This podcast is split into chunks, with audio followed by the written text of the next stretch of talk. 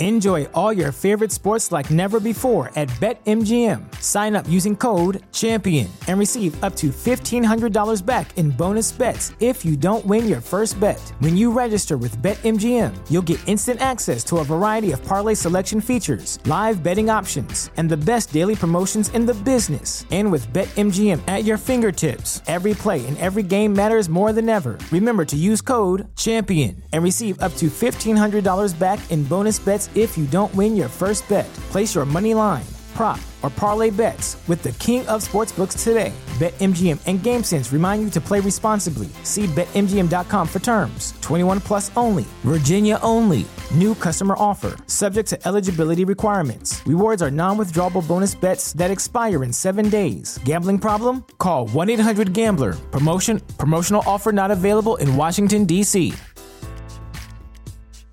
As humans, we're naturally driven by the search for better. But when it comes to hiring, the best way to search for a candidate isn't to search at all. Don't search, match with Indeed. When I was looking to hire someone, it was so slow and overwhelming.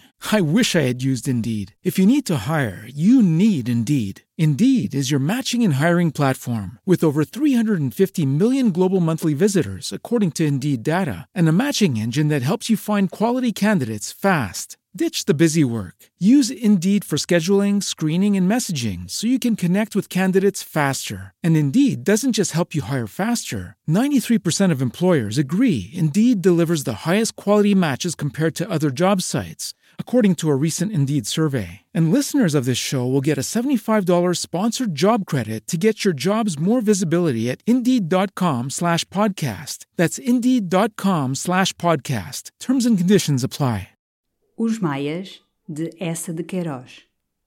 Capítulo 15 Maria Eduardo e Carlos, que ficaram essa noite nos olivais na sua casinhola, acabavam de almoçar. O Domingos servira o café e, antes de sair, deixara ao lado de Carlos a caixa de cigarretes e o figarro. As duas janelas estavam abertas. Nem uma folha se movia no ar pesado da manhã encoberta, entristecida ainda por um dobre lento de sinos que morria ao longe nos campos. No banco de cortiça, sob as árvores, Miss Sara costurava preguiçosamente. Rosa, ao lado, brincava na relva. E Carlos, que viera numa intimidade conjugal, chegou então à cadeira para junto de Maria, tomou-lhe a mão, brincando-lhe com os anéis numa lenta carícia. Vamos a saber, meu amor. Decidiste por fim quando queres partir? Nessa noite, entre os seus primeiros beijos de noiva, ela mostrara o desejo enternecido de não alterar o plano da Itália e de um ninho romântico entre as flores de Isola Bela. Somente agora não iam esconder a inquietação de uma felicidade culpada, mas gozar o repouso de uma felicidade legítima. E depois de todas as incertezas e tormentos que o tinham agitado, desde o dia em que cruzara Maria Eduarda no aterro, Carlos anelava também pelo momento de se instalar enfim no conforto de um amor sem dúvidas e sem sobressaltos. Eu por mim abalava amanhã, estou sôfrego de paz, estou até sôfrego de preguiça. Mas tu, dize, quando queres? Maria não respondeu. Apenas o seu olhar sorriu, reconhecido e apaixonado. Depois, sem retirar a mão que a longa carícia de Carlos ainda prendia, chamou Rosa através da janela. Mamã, espera, já vou. Passa-me umas migalhas. Andam aqui uns pardais que ainda não almoçaram. Não, vem cá. Quando ela apareceu à porta, toda de branco, corada, com uma das últimas rosas de verão metida no cinto, Maria quila mais perto, entre eles, encostada aos seus joelhos e, arranjando-lhe a fita solta do cabelo, perguntou, muito séria, muito comovida, se gostaria que Carlos viesse viver com elas de todo e ficar ali na toca. Os olhos da pequena encheram-se de surpresa e de riso. O quê? Estar sempre, sempre aqui, mesmo de noite, toda a noite? E ter aqui as suas malas, as suas coisas? Ambos murmuraram: Sim. Rosa então pulou, bateu as palmas, radiante, querendo que Carlos fosse já, já, buscar as suas malas e as suas coisas. Escuta, disse ainda Maria gravemente, retendo-a sobre os joelhos. E gostavas que ele fosse como o papá e que andasse sempre conosco e que lhe obedecêssemos ambas e que gostássemos muito dele? Rosa ergueu para a mãe uma facezinha compenetrada onde todo o sorriso se apagara. Mas eu não posso gostar mais dele do que gosto. Ambos a beijaram, num enternecimento que lhes umedecia os olhos. E Maria Eduarda, pela primeira vez diante de Rosa, debruçando sobre ela, beijou de leve a testa de Carlos. A pequena ficou pasmada para o seu amigo, depois para a mãe. E pareceu compreender tudo. Escorregou dos joelhos de Maria, veio encostar-se a Carlos com uma meiguice humilde. Queres que te chame papá só a ti? Só a mim, disse ele, fechando-a toda nos braços. E assim obtiveram o consentimento de Rosa, que fugiu, atirando a porta, com as mãos cheias de bolos para os pardais. Carlos levantou-se, tomou a cabeça de Maria entre as mãos e, contemplando-a profundamente até a alma, murmurou num enlevo: És perfeita. Ela desprendeu-se, com melancolia, daquela adoração que a perturbava. Escuta, tenho ainda muito, muito que te dizer, infelizmente. Vamos para o nosso quiosque. Tu não tens nada que fazer, não? E que tenhas. Hoje és meu. Vou já ter contigo. Leva as tuas cigarretes. Nos degraus do jardim, Carlos parou a olhar, a sentir a doçura velada do céu cinzento. E a vida pareceu-lhe adorável, de uma poesia fina e triste, assim envolta naquela névoa macia onde nada resplandecia e nada cantava, e que tão favorável era para que dois corações, desinteressados do mundo e em desarmonia com ele, se abandonassem juntos ao contínuo encanto de estremecerem juntos na nudez e na sombra. Vamos ter chuva, tio André, disse ele, passando junto do velho jardineiro que aparava o bucho. O tio André, atarantado, arrancou o chapéu. Ah, uma gota de água era bem necessária depois da estiagem. O torrãozinho já estava com sede. E em casa todos bons? A senhora, a menina. Tudo bom, tio André, obrigado. E no seu desejo de ver todos em torno de si felizes como ele e como a terra sequiosa que ia ser consolada, Carlos meteu uma libra na mão do tio André, que ficou deslumbrado, sem ousar fechar os dedos sobre aquele loiro extraordinário que reluzia. Quando Maria entrou no quiosque, trazia um cofre de sândalo. Atirou-o para o divã, fez sentar Carlos ao lado, bem confortável, entre almofadas, acendeu-lhe uma cigarrete. Depois agachou-se aos pés, sobre o tapete, como na humildade de uma confissão. Estás bem assim? Queres que Domingos te traga água e conhaque? Não? Então ouvi agora. Quero-te contar tudo. Era toda a sua existência que ela desejava contar. Pensara mesmo em lhe escrever numa carta interminável, como nos romances, mas decidira antes tagarelar ali uma manhã inteira, aninhada aos seus pés. Estás bem, não estás? Carlos esperava, comovido. Sabia que aqueles lábios amados iam fazer revelações para o seu coração e amargas para o seu orgulho mas a confidência da sua vida completava a posse da sua pessoa. Quando a conhecesse toda no seu passado, senti-la ia mais sua inteiramente. E, no fundo, tinha uma curiosidade insaciável dessas coisas que o deviam pungir e que o deviam humilhar. Sim, conta. Depois esquecemos tudo e para sempre. Mas agora, dize, conta, onde nasceste tu, por fim? Nascer em Viena, mas pouco se recordava dos tempos de criança, quase nada sabia do papá, a não ser a sua grande nobreza e a sua grande beleza. Tivera uma irmãzinha que morrera de dois anos e que se chamava Heloísa. A mamã, mais tarde, quando ela era já rapariga, não tolerava que lhe perguntassem pelo passado. E dizia sempre que remexer a memória das coisas antigas prejudicava tanto como sacudir uma garrafa de vinho velho. De Viena apenas recordava confusamente largos passeios de árvores, militares vestidos de branco e uma casa espelhada e dourada onde se dançava. Às vezes, durante o tempo, ela ficava lá só com o avô, um velhinho triste e tímido, metido pelos cantos, que lhe contava histórias de navios. Depois tinham ido à Inglaterra, mas lembrava-se somente de ter atravessado um grande rumor de ruas, num dia de chuva, embrulhada em peles, sobre os joelhos de um escudeiro. As suas primeiras memórias mais nítidas datavam de Paris. A mamã, já viúva, andava de luto pelo avô. E ela tinha uma tia italiana que levava todas as manhãs, com um arco e com uma pela, brincar nos Campos Elíseos. À noite costumava ver a mamã decotada, num quarto cheio de cetins e de luzes. E um homem loiro, um pouco brusco, que fumava sempre estirado pelos sofás, trazia-lhe de vez em quando uma boneca e chamava-lhe Mademoiselle Triste Coeur por causa do seu arzinho sisudo. Enfim, a mamã metera num convento ao pé de Tours, porque nessa idade, apesar de cantar já ao piano as valsas da Bela Helena, ainda não sabia soltrar. Fora nos jardins do convento, onde havia lindos lilazes, que a mamã se separara dela numa paixão de lágrimas. E ao lado esperava, para a consolar de certo, um sujeito muito grave, de bigodes encerados, a quem a madre superiora falava com veneração. A mamã, ao princípio, vinha vê-la todos os meses, demorando-se em Tours dois, três dias. Trazia-lhe uma profusão de presentes, bonecas, bombons, lenços bordados, vestidos ricos, que lhe não permitira usar a regra severa do convento. Davam então passeios de carruagem pelos arredores de Tours, e havia sempre oficiais a cavalo que escoltavam a Calais e tratavam a mamã por tu.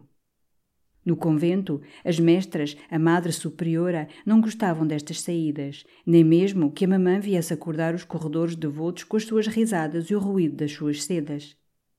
Ao mesmo tempo pareciam temê-la. Chamavam-lhe Madame la Comtesse. A mamã era muito amiga do general que comandava em Tours e visitava o bispo. Monsenhor, quando vinha ao convento, fazia-lhe uma festinha especial na face e aludia risonhamente à son excellente mère. Depois a mamã começou a aparecer menos em Tours. Esteve um ano longe, quase sem escrever, viajando na Alemanha. Voltou um dia, magra e coberta de luto, e ficou toda a manhã abraçada a ela a chorar.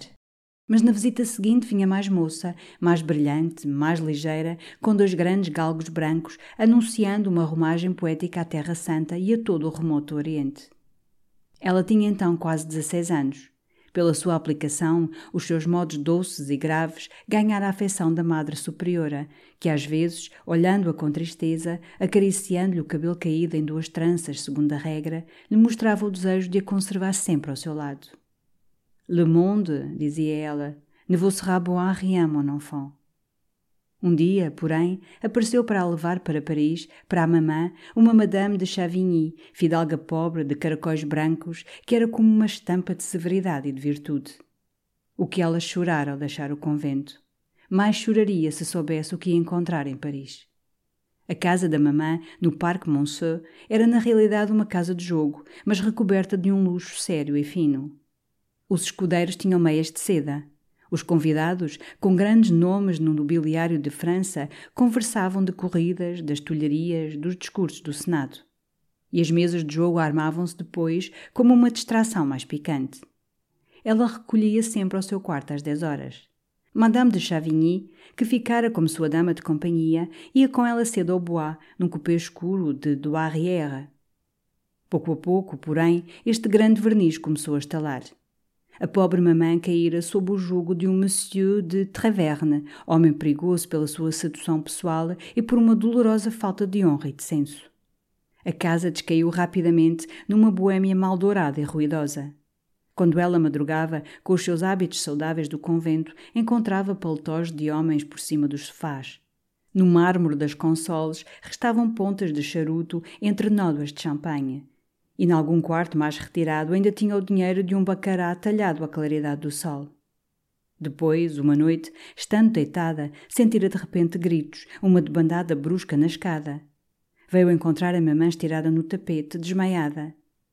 Ela dissera-lhe apenas mais tarde, alagada em lágrimas, que tinha havido uma desgraça. Mudaram então para um terceiro andar da Chaussée d'Antin. Aí começou a aparecer uma gente desconhecida e suspeita. Eram valacos de grandes bigodes, peruanos com diamantes falsos e condes romanos que escondiam para dentro das mangas os punhos enxovalhados. Por vezes, entre esta malta, vinha algum gentleman que não tirava o paletó como num café-concerto. Um desses foi um irlandês, muito moço, MacGran. Madame de Chavigny deixara-as desde que faltara o cupê severo acolchoado de cetim. E ela, só com a mamã, insensivelmente, fatalmente, fora-me misturando a essa vida trasnoitada de grogs e de bacará. A mamãe chamava a MacCran o bebê. Era com efeito uma criança estovada e feliz. Namorara-se dela logo com o ardor, a efusão, o ímpeto de um irlandês. E prometeu-lhe fazê-la sua esposa apenas se emancipasse, porque MacCran, menor ainda, vivia sobretudo das liberalidades de uma avó excêntrica e rica que o adorava e que habitava a Provença, numa vasta quinta onde tinha feras em jaulas. E, no entanto, induzia-a sem cessar a fugir com ele, desesperado de a ver entre aqueles valacos que cheiravam a genebra. O seu desejo era levá-la para Fontainebleau, para um cottage com trepadeiras de que falava sempre e esperar aí tranquilamente a maioridade que lhe traria duas mil libras de renda. De certo, era uma situação falsa, mas preferível a permanecer naquele meio, depravado e brutal, onde ela a cada instante corava. A esse tempo a mamã parecia ir perdendo todo o senso, desarranjada de nervos, quase irresponsável. As dificuldades crescentes tonteavam-na. Brigava com as criadas, bebia champanhe pour s'étourdir.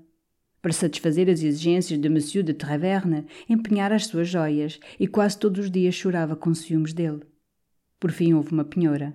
Uma noite tiveram de enfardelar à pressa a roupa num saco e ir dormir a um hotel. E pior, pior que tudo, Monsieur de Traverne começava a olhar para ela de um modo que a assustava. Minha pobre Maria, murmurou Carlos, pálido, agarrando-lhe as mãos. Ela permaneceu um momento sufocada, com o rosto caído nos joelhos dele. Depois, limpando as lágrimas que nevoavam, aí estão as cartas de MacGran, nesse cofre. Tenho-as guardado sempre para me justificar a mim mesma, se me é possível. Pede-me em todas que vá para Fontainebleau. Chama-me sua esposa. Jura que, apenas juntos, iremos ajoelhar-nos diante da avó, obter a sua indulgência. Mil promessas. E era sincero.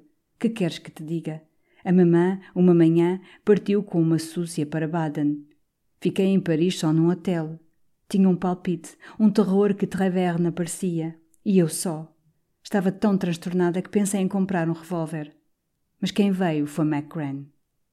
E partira com ele, sem precipitação, como sua esposa, levando todas as malas. A mamã, de volta de Baden, correu a Fontainebleau, desvairada e trágica, amaldiçoando MacGran, ameaçando-o com a prisão de Masas, querendo esbofeteá-lo. Depois rompeu a chorar. MacGran, como um bebê, agarrou-se a ela aos beijos, chorando também. A mamã terminou por os apertar a ambos contra o coração, já rendida, perdoando tudo, chamando-lhes filhos da sua alma. Passou o dia em Fontainebleau, radiante, contando a patuscada de Baden, já com o plano de vir instalar-se no cottage, viver junto deles numa felicidade calma e nobre de avózinha. Era em maio. McGran, à noite, deitou um fogo preso no jardim. Começou um ano quieto e fácil. O seu único desejo era que a mamãe vivesse com eles sossegadamente. Diante das suas súplicas, ela ficava pensativa, dizia: Tens razão, veremos. Depois remergulhava no turvelinho de Paris, de onde ressurgia uma manhã, num fiacre, estremunhada e aflita, com uma rica peliça sobre uma velha saia, a pedir-lhe cem francos. Por fim nascera Rosa. Toda a sua ansiedade desde então fora legitimar a sua união. Mas MacRan adiava, levianamente, com o medo pueril da avó. Era um perfeito bebê. Entretinha as manhãs a caçar pássaros com visco. E ao mesmo tempo terrivelmente teimoso. Ela pouco a pouco perdera todo o respeito. No começo da primavera, a mamã um dia apareceu em Fontainebleau com as suas malas, sucumbida e nojada da vida. Rompera enfim com Traverne. Mas quase imediatamente se consolou e começou daí a adorar MacGran com uma tão larga efusão de carícias e achando-o tão lindo que era às vezes embaraçadora. Os dois passavam o dia com copinhos de conhaque jogando o bezigue. De repente rebentou a guerra com a Prússia. Macran, entusiasmado, e apesar das súplicas delas, correra a alistar-se no batalhão dos Zuavos de Charrette. A avó, de resto, aprovara este rasgo de amor pela França e fizera-lhe, numa carta em verso, em que celebrava Joana d'Arc, uma larga remessa de dinheiro. Por esse tempo, Rosa teve o garrotilho. Ela, sem largar o leito, mal atendia às notícias da guerra. Sabia apenas confusamente as primeiras batalhas perdidas na fronteira. Uma manhã a mamã rompeu-lhe no quarto, estonteada, em camisa. O exército capitular em Sedan. O imperador estava prisioneiro. É o fim de tudo, é o fim de tudo, dizia a mamã espavorida. Ela veio a Paris procurar notícias de Macran. Na Rue Royale, teve de se refugiar no portão diante do tumulto de um povo em delírio, aclamando, cantando a marselhesa em torno de uma caleche onde um homem, pálido como cera, com um cachenê escarlate ao pescoço.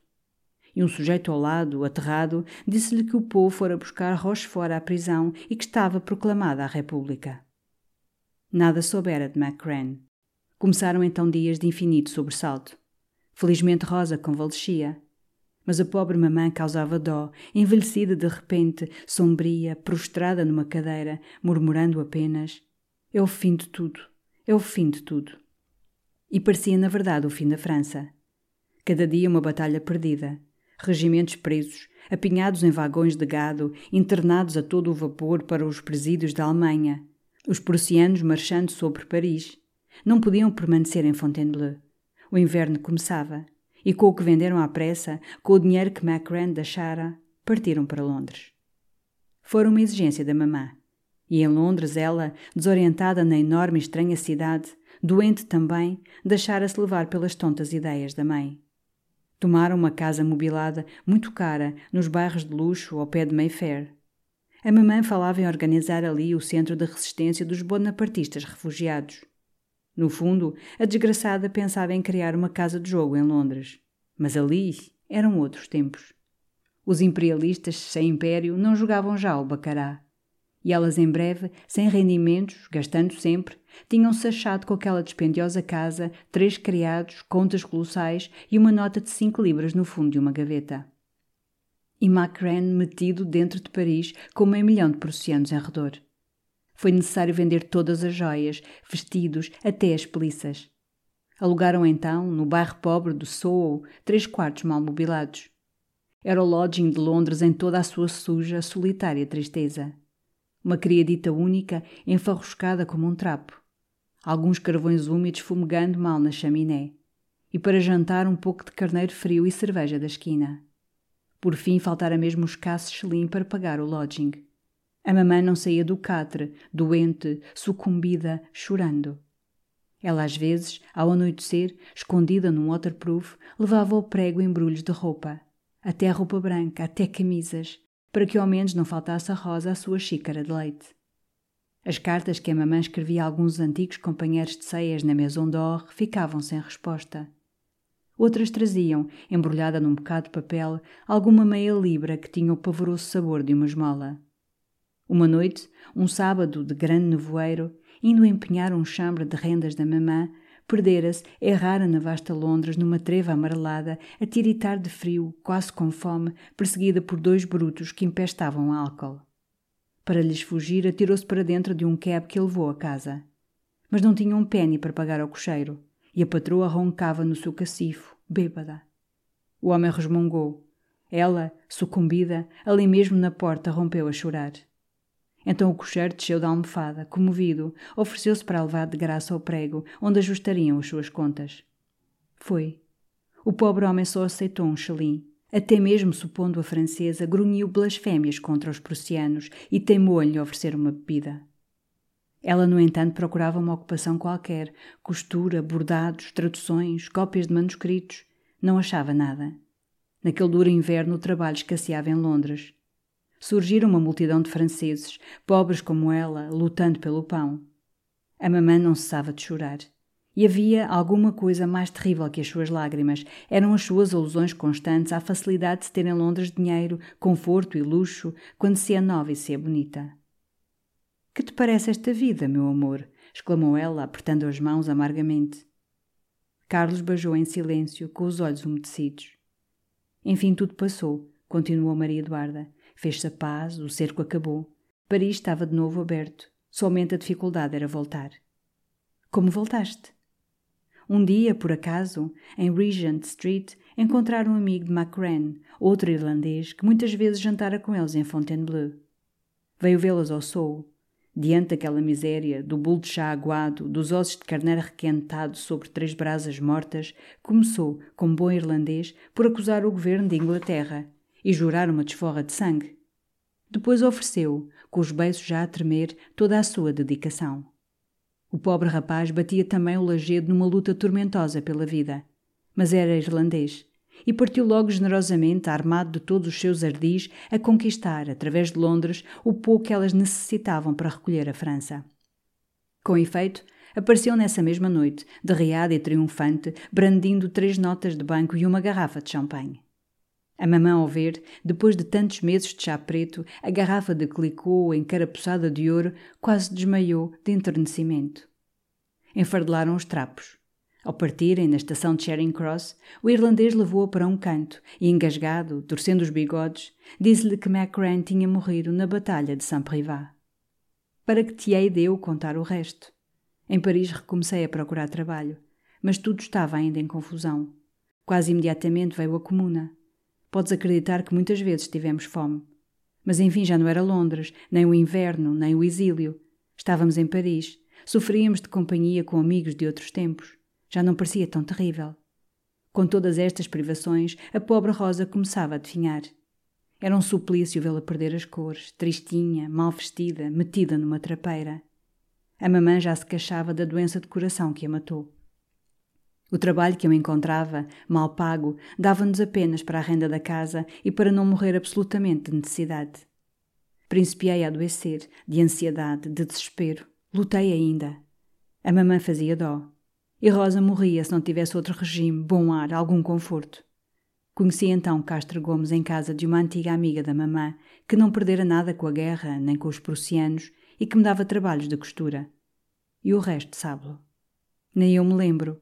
Fui levada. Via às vezes Rosa, coitadinha, embrulhada num chale, muito quietinha ao seu canto, depois derrapada à sua magra tigela de sopas e ainda com fome. Não pôde continuar rompeu a chorar, caída sobre os joelhos de Carlos. E ele, na sua emoção, só lhe podia dizer, passando-lhe as mãos trêmulas pelos cabelos, que a havia de desforrar bem de todas as misérias passadas. Escuta ainda, murmurou ela limpando as lágrimas. Há só uma coisa mais que te quero dizer. E é santa verdade, juro-te pela alma de Rosa. É que nestas duas relações que tive, o meu coração conservou-se adormecido. Dormiu sempre, sempre, sem sentir nada, sem desejar nada, até que te vi. E ainda te quero dizer outra coisa. Um momento hesitou, coberta de rubor. Passara os braços em torno de Carlos, pendurada toda dele, com os olhos mergulhados nos seus. E foi mais baixo que balbuciou na derradeira, na absoluta confissão de todo o seu ser. Além de ter o coração adormecido, o meu corpo permaneceu sempre frio, frio como um mármore. Ele estreitou a si arrebatadamente. E os seus lábios ficaram colados muito tempo, em silêncio, completando, numa emoção nova e quase virginal, a comunhão perfeita das suas almas. Daí a dias, Carlos e Ega vinham numa vitória pela estrada dos Olivais em caminho da Toca. Toda essa manhã, no ramalhete, Carlos estivera, enfim, contando ao Ega o impulso de paixão que o lançara de novo e para sempre, como esposo, nos braços de Maria e, na confiança absoluta que o prendia ao Ega, revelara-lhe mesmo miudamente a história dela, dolorosa e justificadora. Depois, ao acalmar o calor, propôs que fossem comer as sopas à toca. Ega deu uma volta pelo quarto, hesitando. Por fim começou a passar devagar a escova pelo paletó, murmurando, como durante as longas confidências de Carlos: É prodigioso! Que estranha coisa a vida! E agora pela estrada, na aragem doce do rio, Carlos falava ainda de Maria, da vida na toca, deixando escapar do coração muito cheio o interminável cântico da sua felicidade. É facto, é gazinho, conheço quase a felicidade perfeita. E cá na toca ainda ninguém sabe nada? Ninguém, a não ser Melania, confidente, suspeitava a profunda alteração que se fizera nas suas relações e tinham assentado que Miss Sara e o Domingos, primeiras testemunhas da sua amizade, seriam regiamente recompensados e despedidos quando, em fins de outubro, eles partissem para a Itália. Ides então casar a Roma?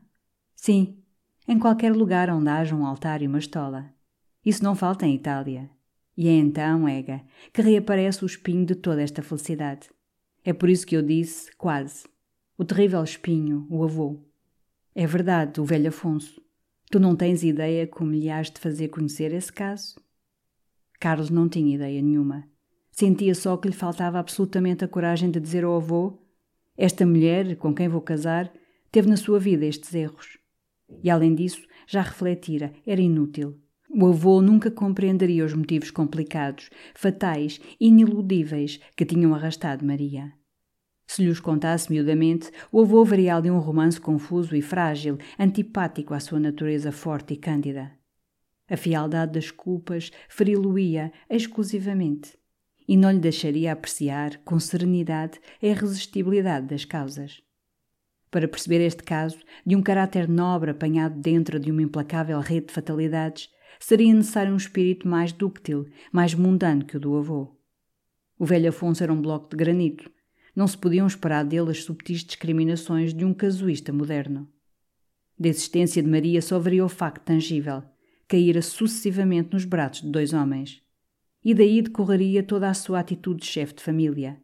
Para que havia ele, pois, de fazer ao velho uma confissão que necessariamente originaria um conflito de sentimentos e uma irreparável separação doméstica? Pois não te parece, Ega? Fala mais baixo, olha o cocheiro. Não percebe bem o português, sobretudo o nosso estilo. Pois não te parece? Ega raspava fósforos na sola para acender o charuto. E resmungava. Sim, o velho Afonso é granítico. Por fim, Carlos concebera outro plano, mais sagaz. Consistia em esconder ao avô o passado de Maria e fazer-lhe conhecer a pessoa de Maria. Casavam secretamente à Itália. Regressavam. Ela para a rua de São Francisco, ele filialmente para o Ramalhete. Depois, Carlos levava o avô à casa da sua boa amiga que conhecera em Itália, Madame de Macran.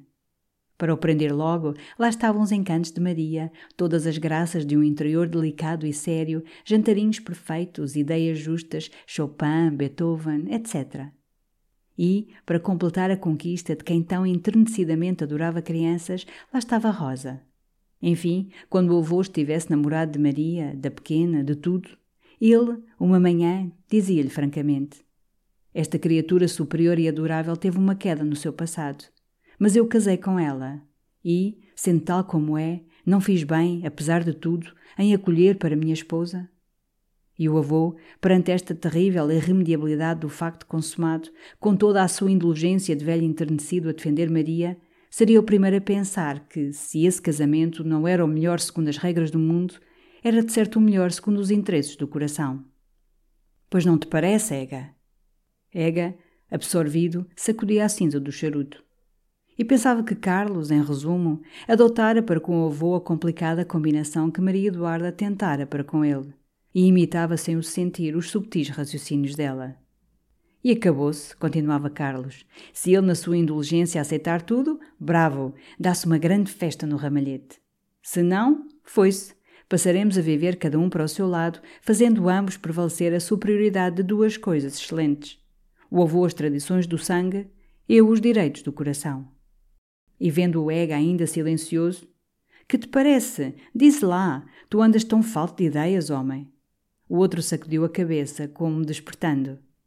Queres que te diga o que me parece, com franqueza? Que diabo, nós somos dois homens falando como homens. Então aqui está. Teu avô tem quase 80 anos, tu tens 27 ou o que quer que seja. É doloroso dizê-lo, ninguém o diz com mais dor que eu, mas teu avô há de morrer. Pois bem, espera até lá. Não cases. Supõe que ela tem um pai muito velho, teimoso e caturra, que detesta o Sr. Carlos da Maia e a sua barba em bico. Espera, Continua a vir à toca, na tipóia do mulato, e deixa o teu avô acabar a sua velhice calma, sem desilusões e sem desgostos. Carlos torceu o bigode, mudo, enterrado no fundo da vitória. Nunca, nesses dias de inquietação, lhe acudira ideia tão sensata, tão fácil. Sim, era isso, esperar. Que melhor dever do que poupar ao pobre avô toda a dor? Maria, de certo, como mulher, estava desejando, ansiosamente, a conversão do amante no marido, pelo laço de estola que tudo purifica e nenhuma força desata. Mas ela mesmo preferiria uma consagração legal que não fosse assim precipitada, dissimulada. Depois, tão reta e generosa, compreenderia bem a obrigação suprema de não mortificar aquele santo velho. De resto, não conhecia ela a sua lealdade sólida e pura como um diamante? Recebera a sua palavra. Desde esse momento estavam casados, não diante do sacrário e nos registros da sacristia, mas diante da honra e na inabalável comunhão dos seus corações. Tens razão, gritou por fim, batendo no joelho do Ega. Tens imensamente razão. Essa ideia é genial. Devo esperar. E enquanto espero? Como enquanto esperas? acudiu Ega rindo. Que diabo! Isso não é comigo! E mais sério, enquanto esperas, Tens esse metal vil que faz a existência nobre. Instala a tua mulher, porque desde hoje é tua mulher, aqui nos olivais ou noutro sítio, com o gosto, o conforto e a dignidade que competem à tua mulher. E deixas-te ir. Nada impede que façais essa viagem nupcial à Itália. Voltas, continuas a fumar a tua cigarrete e a deixar-te ir. Este é o bom senso. É assim que pensaria o grande Sancho Pança. Que diabo tens tu naquele embrulho que cheira tão bem? Um ananás. Pois é isso, querido. Esperar, deixar-me ir. É uma ideia. Uma ideia. E a mais grata ao temperamento de Carlos. Para que iria, com efeito, enredar-se numa meada de amarguras domésticas por um excesso de cavalheirismo romântico? Maria confiava nele. Era rico, era moço, o mundo abria-se ante eles, fácil e cheio de indulgências. Não tinha senão a deixar-se ir. Tens razão, Ega. E Maria é a primeira a achar isto cheio de senso e de oportunismo. Eu tenho uma certa pena em adiar a instalação da minha vida e do meu home.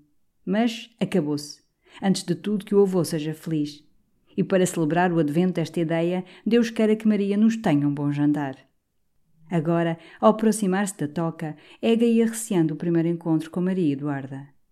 Incomodava-o esse enleio, esse rubor que ela não poderia ocultar, certa que, como confidente de Carlos, ele conhecia a sua vida, as suas misérias, as suas relações com Castro Gomes.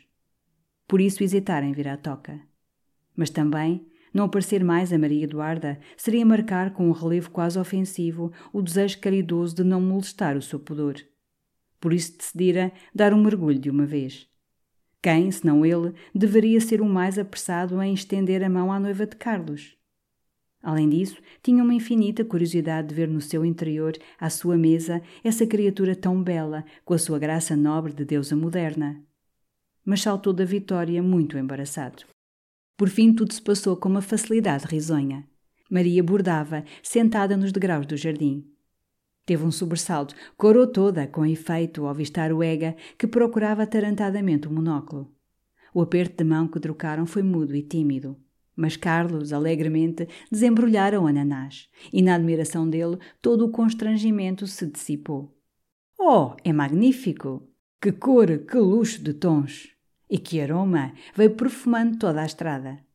Ega não voltara à toca desde a noite fatal da soirée dos Coans, em que ele ali tanto bebera e delirara tanto. E lembrou logo a Carlos a jornada na velha traquitana, debaixo de um temporal, o grog do craft, a ceia de Peru. Já aqui sofri muito, minha senhora, vestido de Mefistófeles. Por causa de Margarida? Por quem se há de sofrer neste apaixonado mundo, minha senhora, se não por Margarida ou por Fausto? mas Carlos quis que ele admirasse os esplendores novos da toca. E foi já com familiaridade que Maria o levou pelas salas, lamentando que só viesse assim à toca no fim do verão e no fim das flores. Ega extasiou-se ruidosamente. Enfim, perdera à toca o seu ar regelado e triste de museu. Já ali se podia palrar livremente. Isto é um bárbaro, Maria! exclamava Carlos radiante. Tem horror à arte. É um híbro, é um semita. Semita? Ega prezava-se de ser um luminoso ariano, e por isso mesmo não podia viver numa casa em que cada cadeia tinha a solenidade sorumbática de antepassados com cabeleira. Mas, dizia Maria rindo, todas estas lindas coisas do século XVIII lembram antes a ligeireza, o espírito, a graça de maneiras. Vossa Excelência acha, acudiu Ega, a mim todos esses dourados, esses enramalhetados, esses rococós, lembram-me uma vivacidade estofada e serigaita, Nada. Nós vivemos numa democracia e não há para exprimir a alegria simples, sólida e bonacheirona da democracia como largas poltronas de marroquim e um mogno envernizado. Assim, numa risonha, ligeira discussão sobre bric-a-brac, desceram ao jardim. Miss Sara passeava entre o bucho, de olhos baixos, com um livro fechado na mão. Ega, que conhecia já os seus ardores noturnos, cravou-lhe sofregamente o monóculo. E enquanto Maria se abaixara a cortar um gerânio, exprimiu a Carlos, num gesto mudo, a sua admiração por aquele beicinho escarlate, aquele seiozinho redondo de rola farta. Depois, ao fundo, junto do caramanchão, encontraram Rosa, que se balouçava. Ega pareceu deslumbrado com a sua beleza, a sua frescura mate de camélia branca. Pediu-lhe um beijo. Ela exigiu primeiro, muito séria, que ele tirasse o vidro do olho. Mas é para te ver melhor, é para te ver melhor. Então por que não trazes um em cada olho? Assim só me vês metade. Encantadora, encantadora, murmurava Ega. No fundo achava a pequena espevitada e impudente. Maria resplandecia. E o jantar alargou mais esta intimidade risonha. Carlos, logo à sopa, falando-se de campo e de um chalé que ele desejava construir em Sintra, nos Capuchos, dissera: quando nos casarmos.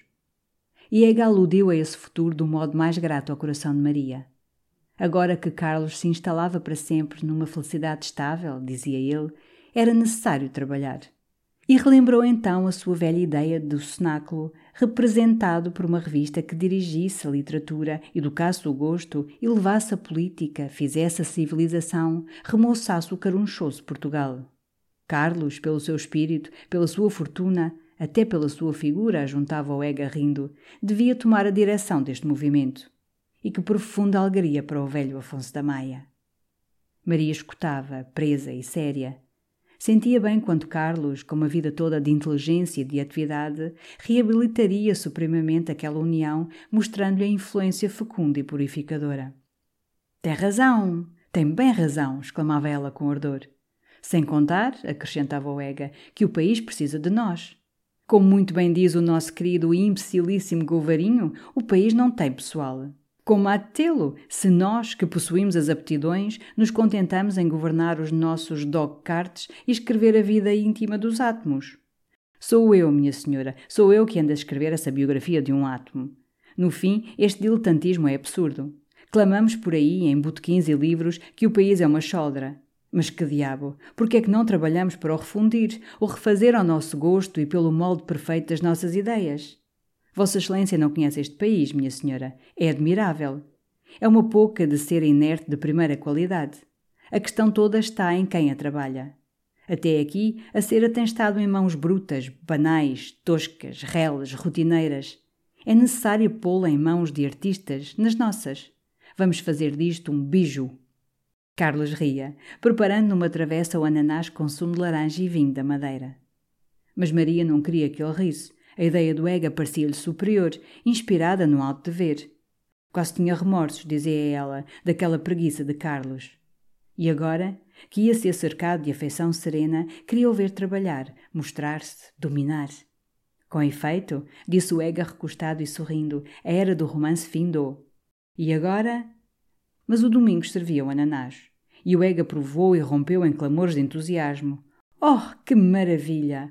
Oh, que delícia! Como fazes tu isto? Com madeira?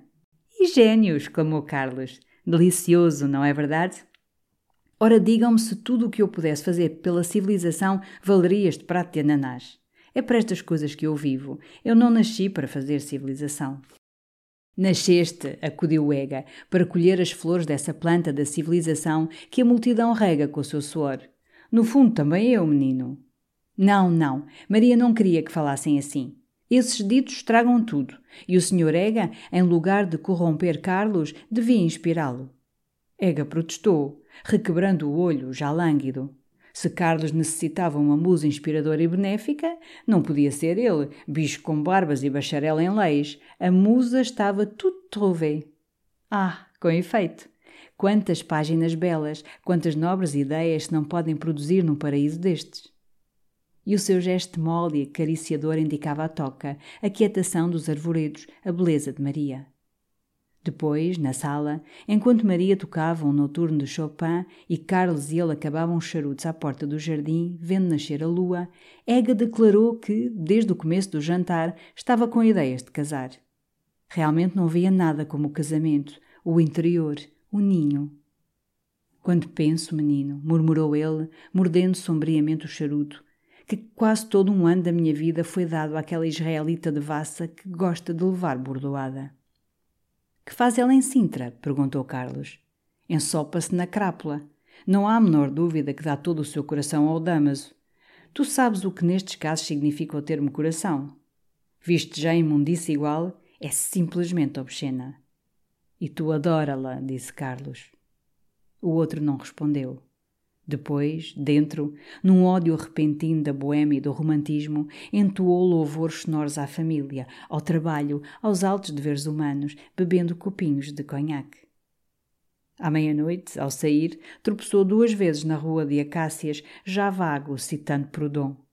E quando Carlos o ajudou a subir para a Vitória, que ele quis descoberta para ir comunicando com a lua, Ega ainda lhe agarrou o braço para lhe falar da revista, de um forte vento de espiritualidade e de virtude pueril que se devia fazer soprar sobre o país. Por fim, já estirado no assento, tirando o chapéu à aragem da noite. E outra coisa, Carlinhos, vê se me arranjas a inglesa. Há vícios deliciosos naquelas pestanas baixas. Vê se me arranjas. Vá lá, bate lá, cocheiro. Caramba, que beleza de noite. Carlos ficara encantado com este primeiro jantar de amizade na toca. Ele tencionava não apresentar Maria aos seus íntimos, senão depois de casado e à volta de Itália. Mas agora a união legal estava já no seu pensamento adiada, remota, quase dispersa no vago. Como dizia o Ega, devia esperar, deixar-se ir. E, no entanto, Maria e ele não poderiam isolar-se todo um longo inverno sem o calor sociável de alguns amigos em redor. Por isso, uma manhã, encontrando o Coruja, que fora o vizinho de Maria e outrora lhe dava notícias da lady inglesa, pediu-lhe para vir jantar à toca no domingo. O maestro apareceu numa tipóia à tardinha, de laço branco e de casaca. E os fatos claros de campo com que encontrou Carlos e Ega começaram logo a enchê-lo de mal-estar. Toda a mulher, além das lolas e conchas, o atarantava e emudecia. Maria, com o seu porte de grande dame, como ele dizia, intimidou-o a tal ponto que ficou diante dela sem uma palavra, escarlate, torcendo o forro das algibeiras. Antes de jantar, por lembrança de Carlos, foram-lhe mostrar a quinta. O pobre maestro, roçando a casaca mal feita pela folhagem dos arbustos, fazia esforços ansiosos por murmurar algum elogio à beleza do sítio. Mas escapavam-lhe então inexplicavelmente coisas reles em calão, Vista catita, é pitada. Depois ficava furioso, coberto de suor, sem compreender como se lhe babavam dos lábios esses ditos abomináveis, tão contrários ao seu gosto fino de artista. Quando se sentou à mesa, sofria um negríssimo acesso de spleen e nudez. Nem uma controvérsia que Maria arranjara caridosamente para ele sobre Wagner e Verdi pôde charrar-lhe os lábios empedernidos. Carlos ainda tentou envolvê-lo na alegria da mesa, contando a ida à Sintra, quando ele procurava Maria na Lawrence e em vez dela achara uma matrona obesa, de bigode, de cãozinho ao colo, ralhando com o homem espanhol. Mas a cada exclamação de Carlos, lembras-te, Cruz? Não é verdade, Cruz? O maestro, rubro, grunhia apenas um sim ávaro. Terminou por estar ali, ao lado de Maria, como um trambolho fúnebre. Estragou o jantar. Combinara-se para depois do café um passeio pelos arredores num break.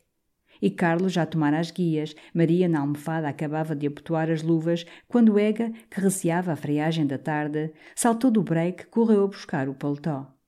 Nesse mesmo momento sentiram um trote de cavalo na estrada e apareceu o Marquês. Foi uma surpresa para Carlos que o não vira durante esse verão.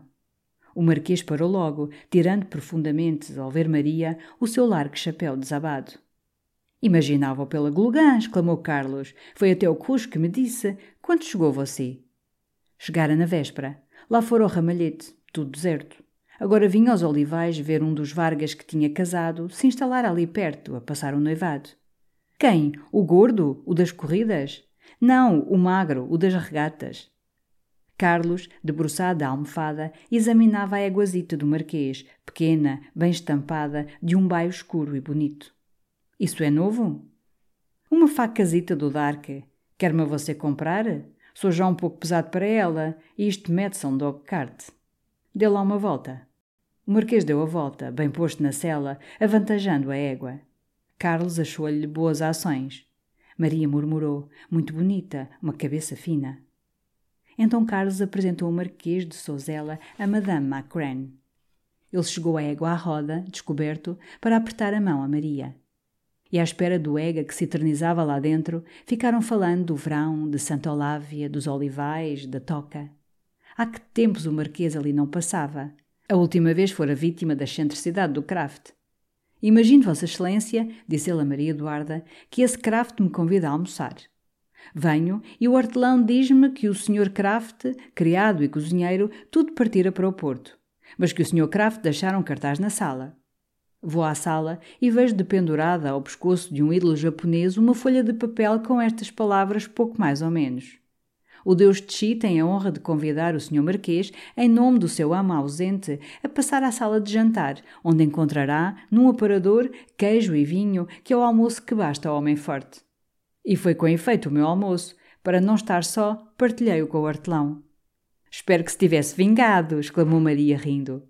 Pode crer, minha senhora. Convidei-o a jantar e quando ele apareceu, vindo daqui da toca, o meu guarda-portão disse-lhe que o senhor Marquês fora para longe e que não havia nem pão nem queijo. Resultado, o Kraft mandou-me uma dúzia de magníficas garrafas de Chambertin. Esse Deus de Chi nunca mais o tornei a ver. O Deus de Chi lá estava, obeso e medonho. E, muito naturalmente, Carlos convidou o Marquês a revisitar nessa noite, à volta da casa do Vargas, o seu velho amigo Chi. O Marquês veio às dez horas e foi um serão encantador. Conseguiu sacudir logo a melancolia do Cruz, arrastando-o com mão de ferro para o piano. Maria cantou. Palrou-se com graça, e aquele esconderijo de amor ficou alumiado até tarde na sua primeira festa de amizade. Estas reuniões alegres foram ao princípio, como dizia o Ega, dominicais. Mas o outono arrefecia, bem depressa se despiriam as árvores da toca e Carlos acumulou-as duas vezes por semana, nos velhos dias feriados da universidade, domingos e quintas. Tinha descoberto uma admirável cozinheira alsaciana educada nas grandes tradições que servira o bispo de Estrasburgo e a quem as extravagâncias de um filho e outras desgraças tinham arrojado a Lisboa. Maria, de resto, punha na composição dos seus jantares uma ciência delicada. O dia de vir à toca era considerado pelo Marquês dia de civilização. A mesa resplandecia, e as tapeçarias, representando massas de arvoredos, punham em redor como a sombra escura de um retiro silvestre, onde, por um capricho, se tivessem acendido candelabros de prata. Os vinhos saíam da frasqueira preciosa do ramalhete. De todas as coisas da terra e do céu se grulhava com fantasia, menos de política portuguesa, considerada conversa indecorosa entre pessoas de gosto. Rosa aparecia ao café, exalando o seu sorriso, dos bracinhos nus, dos vestidos brancos tufados sobre as meias de seda preta, um bom aroma de flor. O Marquês adorava, disputando ao Ega, que a pedira à Maia em casamento e lhe andava compondo havia tempo um sonete. Ela preferia o Marquês. Achava o Ega muito. e completava o seu pensamento com um gestozinho do dedo ondeando no ar, como a exprimir que o Ega era muito retorcido. Aí está, exclamava ele, porque eu sou mais civilizado que o outro. É a simplicidade, não compreendendo o requinte. Não, desgraçado, exclamavam do lado, é porque és impresso. É a natureza repelindo a convenção. Bebia-se à saúde de Maria. Ela sorria, feliz entre os seus novos amigos, divinamente bela, quase sempre de escuro, com um curto decote onde resplandecia o incomparável esplendor do seu colo. Depois organizaram-se solenidades. Num domingo, em que os sinos repicavam e à distância foguetes fuziavam no ar, Ega lamentou que os seus austeros princípios filosóficos o impedissem de festejar também aquele santo de aldeia que fora de certo em vida um caturra encantador cheio de ilusões e doçura. Mas de resto, acrescentou, não teria sido um dia assim, fino e seco, sob um grande céu de sol, que se fariu a batalha das Termópilas. Porque não se atiraria uma girandola de foguetes em honra de Leónidas e dos trezentos? E atirou-se à girandola pela eterna glória de Esparta. Depois celebraram-se outras datas históricas. O aniversário da descoberta da Vênus de Milo foi comemorado com um balão que ardeu. Noutra ocasião, o Marquês trouxe de Lisboa, apinhados numa tipóia, fadistas famosos, o Pintado, o Vira-Vira e o Gago. E depois de jantar, até tarde, com o luar sobre o rio, cinco guitarras choraram os ais mais tristes dos fados de Portugal. Quando estavam sós, Carlos e Maria passavam as suas manhãs no quiosque japonês, afeiçoados àquele primeiro retiro dos seus amores, pequeno e apertado, onde os seus corações batiam mais perto um do outro. Em lugar das esteiras de palha, Carlos revestira-o com as suas formosas colchas da Índia, cor de palha e cor de pérola. Um dos maiores cuidados dele, agora, era embelezar a toca. Nunca voltava de Lisboa sem trazer alguma figurinha de saxe, um marfim, uma faiança, como um noivo feliz que aperfeiçoou o seu ninho. Maria, no entanto, não cessava de lembrar os planos intelectuais do Ega. Queria que ele trabalhasse, ganhasse um nome. Seria isso o orgulho íntimo dela e, sobretudo, a alegria suprema do avô. Para a contentar, mais que para satisfazer as suas necessidades de espírito, Carlos recomeçara a compor alguns dos seus artigos de medicina literária para a Gazeta Médica. Trabalhava no quiosque de manhã Trouxera para lá rascunhos, livros, o seu famoso manuscrito da medicina antiga e moderna.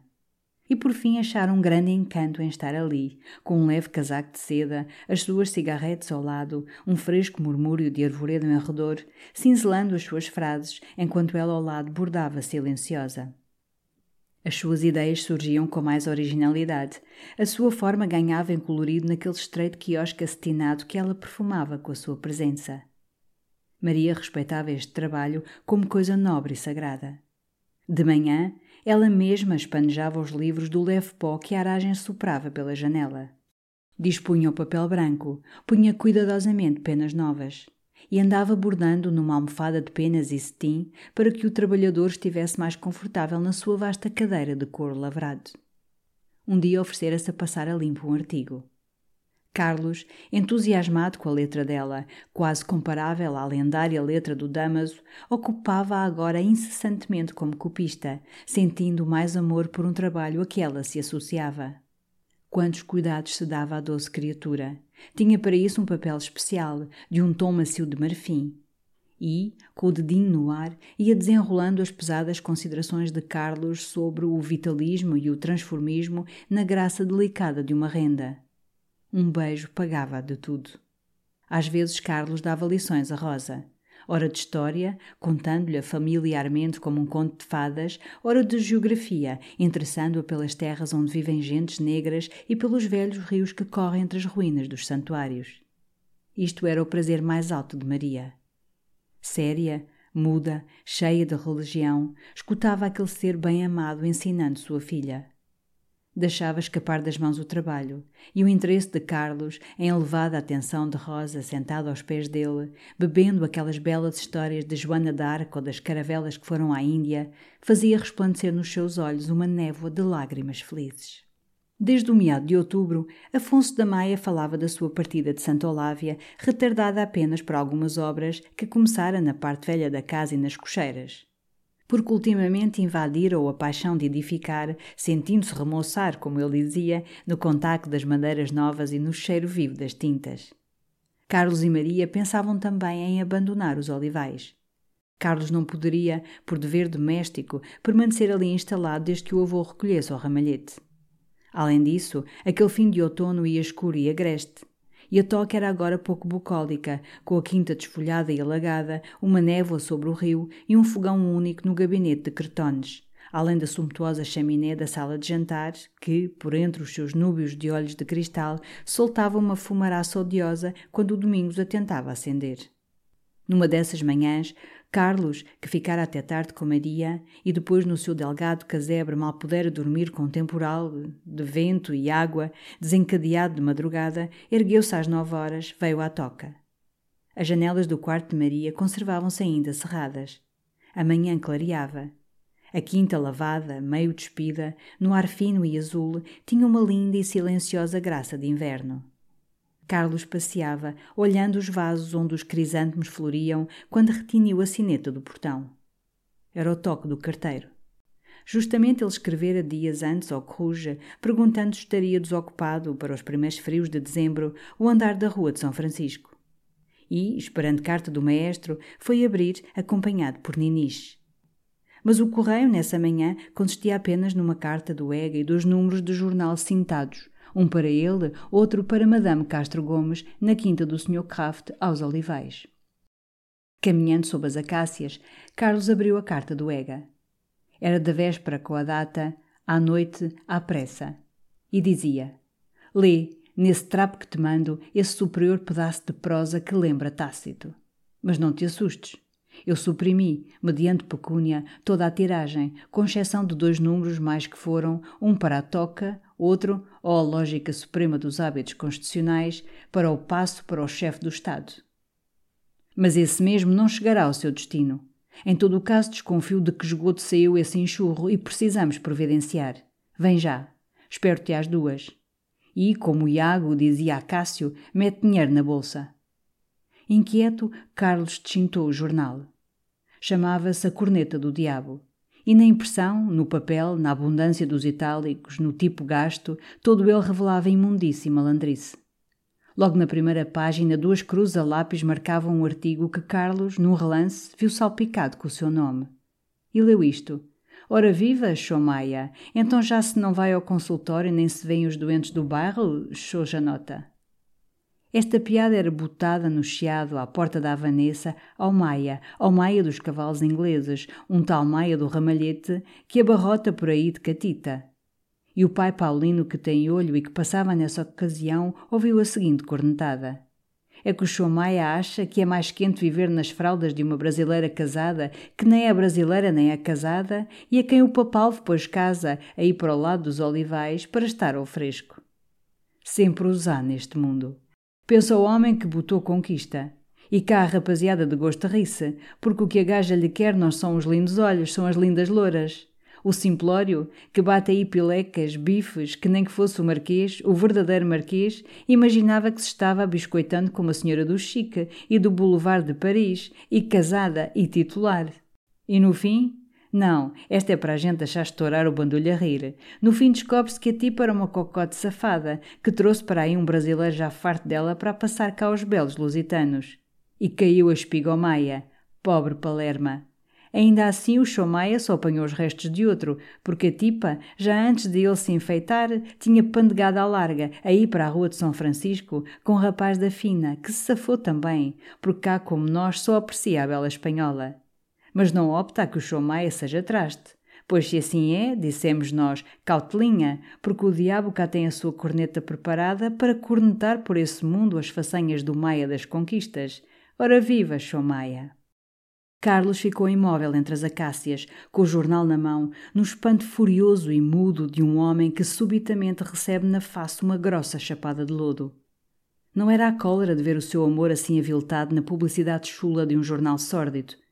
Era horror de sentir aquelas frases em calão, pandilhas, afadistadas, como só Lisboa as pode criar, pingando fetidamente, à maneira de sebo, sobre si, sobre Maria, sobre o esplendor da sua paixão.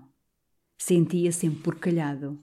E uma única ideia surgia através da sua confusão: matar o bruto que escrevera aquilo. Matá-lo. Ega sustera a tiragem da folha. Ega, pois, conhecia o foliculário. Nada importava que aqueles números que tinha na mão fossem os únicos impressos. Recebera lama na face.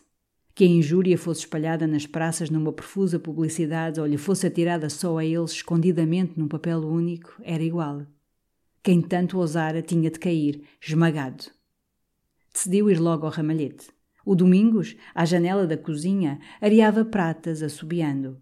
Mas quando Carlos lhe falou de ir buscar um calhambeque aos olivais, o bom Domingos consultou o relógio. Vossa Excelência tem às onze horas a caleste do Torto, que a senhora mandou cá estar para ir a Lisboa. Carlos, com efeito, recordou-se que Maria, na véspera, planeara ir à Aline e aos livreiros. Uma contrariedade, justamente nesse dia em que ele precisava ficar livre, ele e a sua bengala.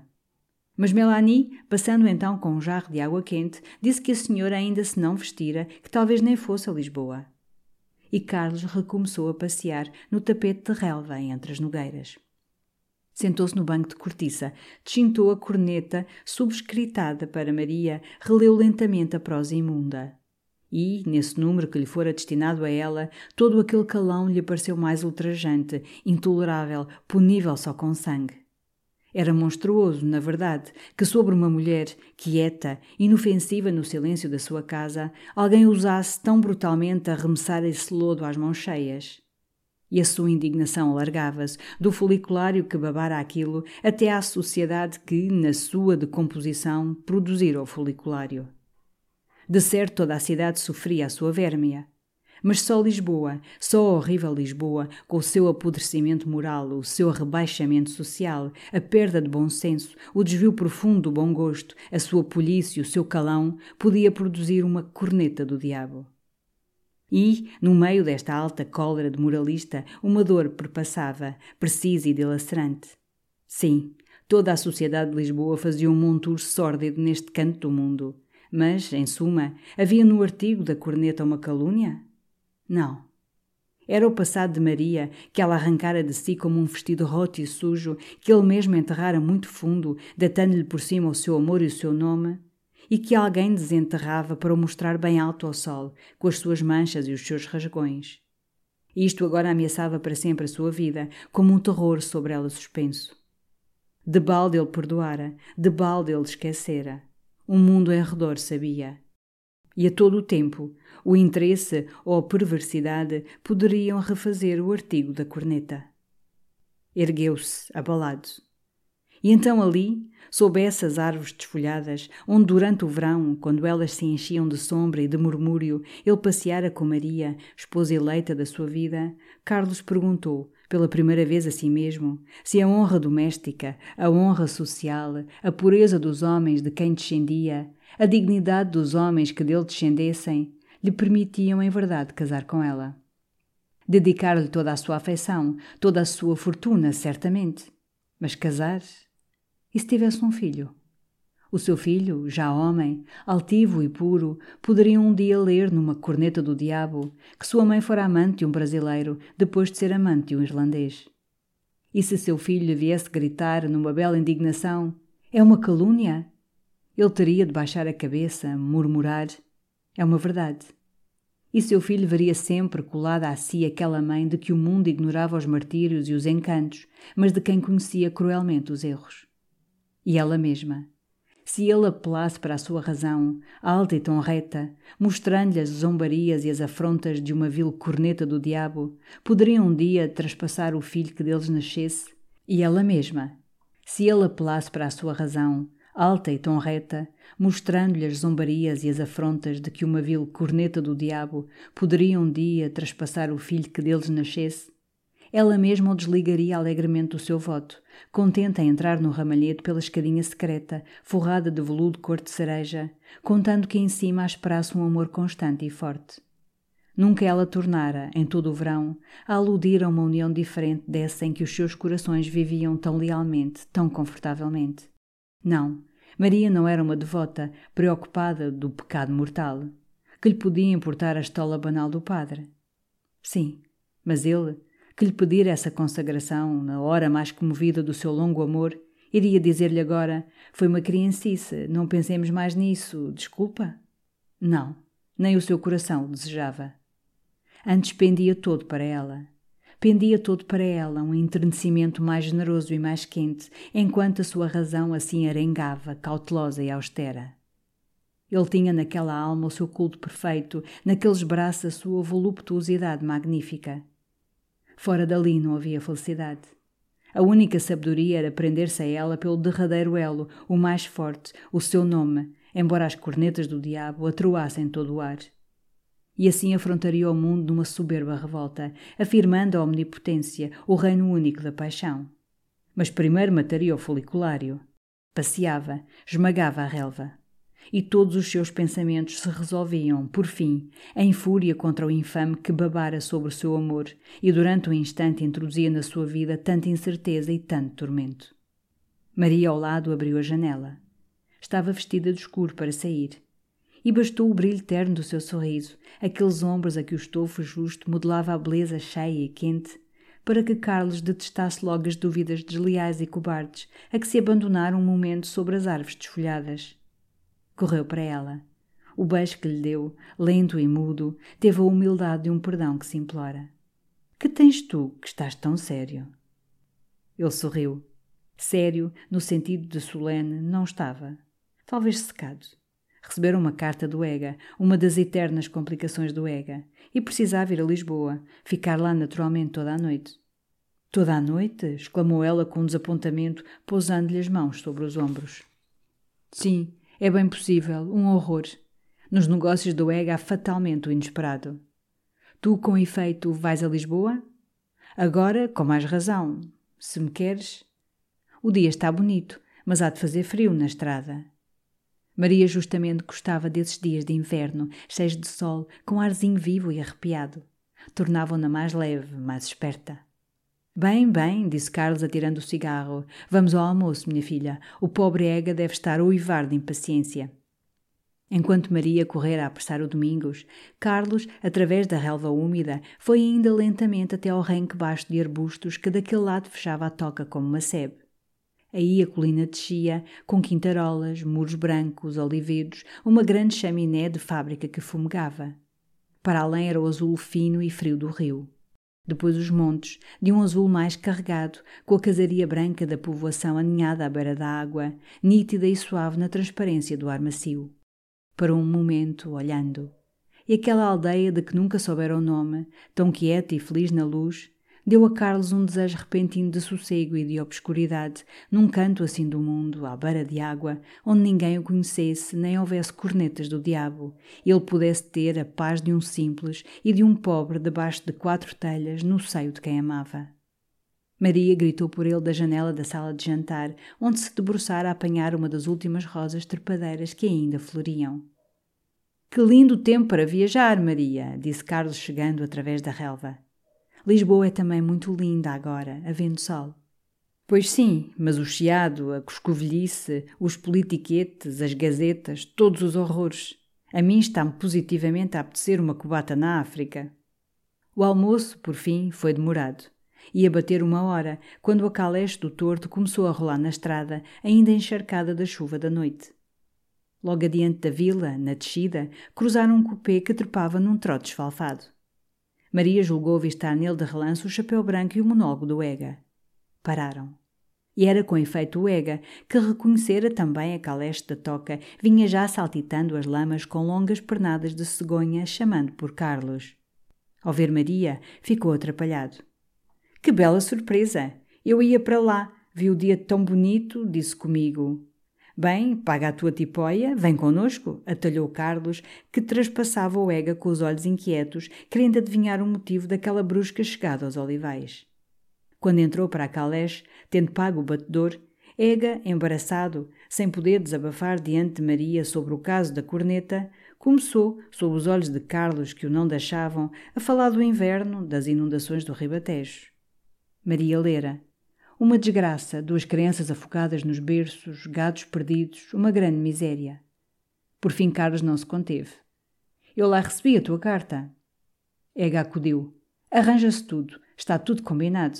E com efeito eu não vim senão por um sentimento bucólico. Muito discretamente Maria olhara para o rio. Ega fez então um gesto rápido com os dedos, significando dinheiro, só questão de dinheiro. Carlos sossegou. E Ega voltou a falar dos inundados do Ribatejo e do sarau literário e artístico que, em benefício deles, se ia cometer no Salão da Trindade. Era uma vasta solenidade oficial.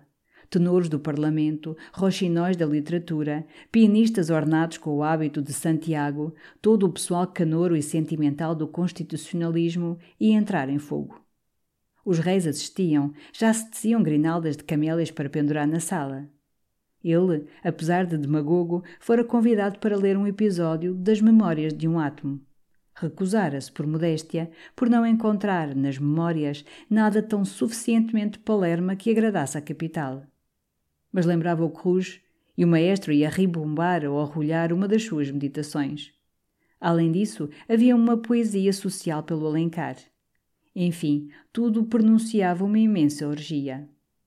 E a senhora Dona Maria, acrescentou ele, devia ir. É sumamente pitoresco. Tinha Vossa Excelência ocasião de ver todo o Portugal romântico e liberal, à la besonha, engravatado de branco, dando tudo que tem na alma.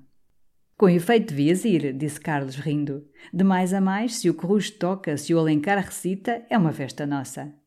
Pois está claro, gritou Ega, procurando o um monólogo já excitado.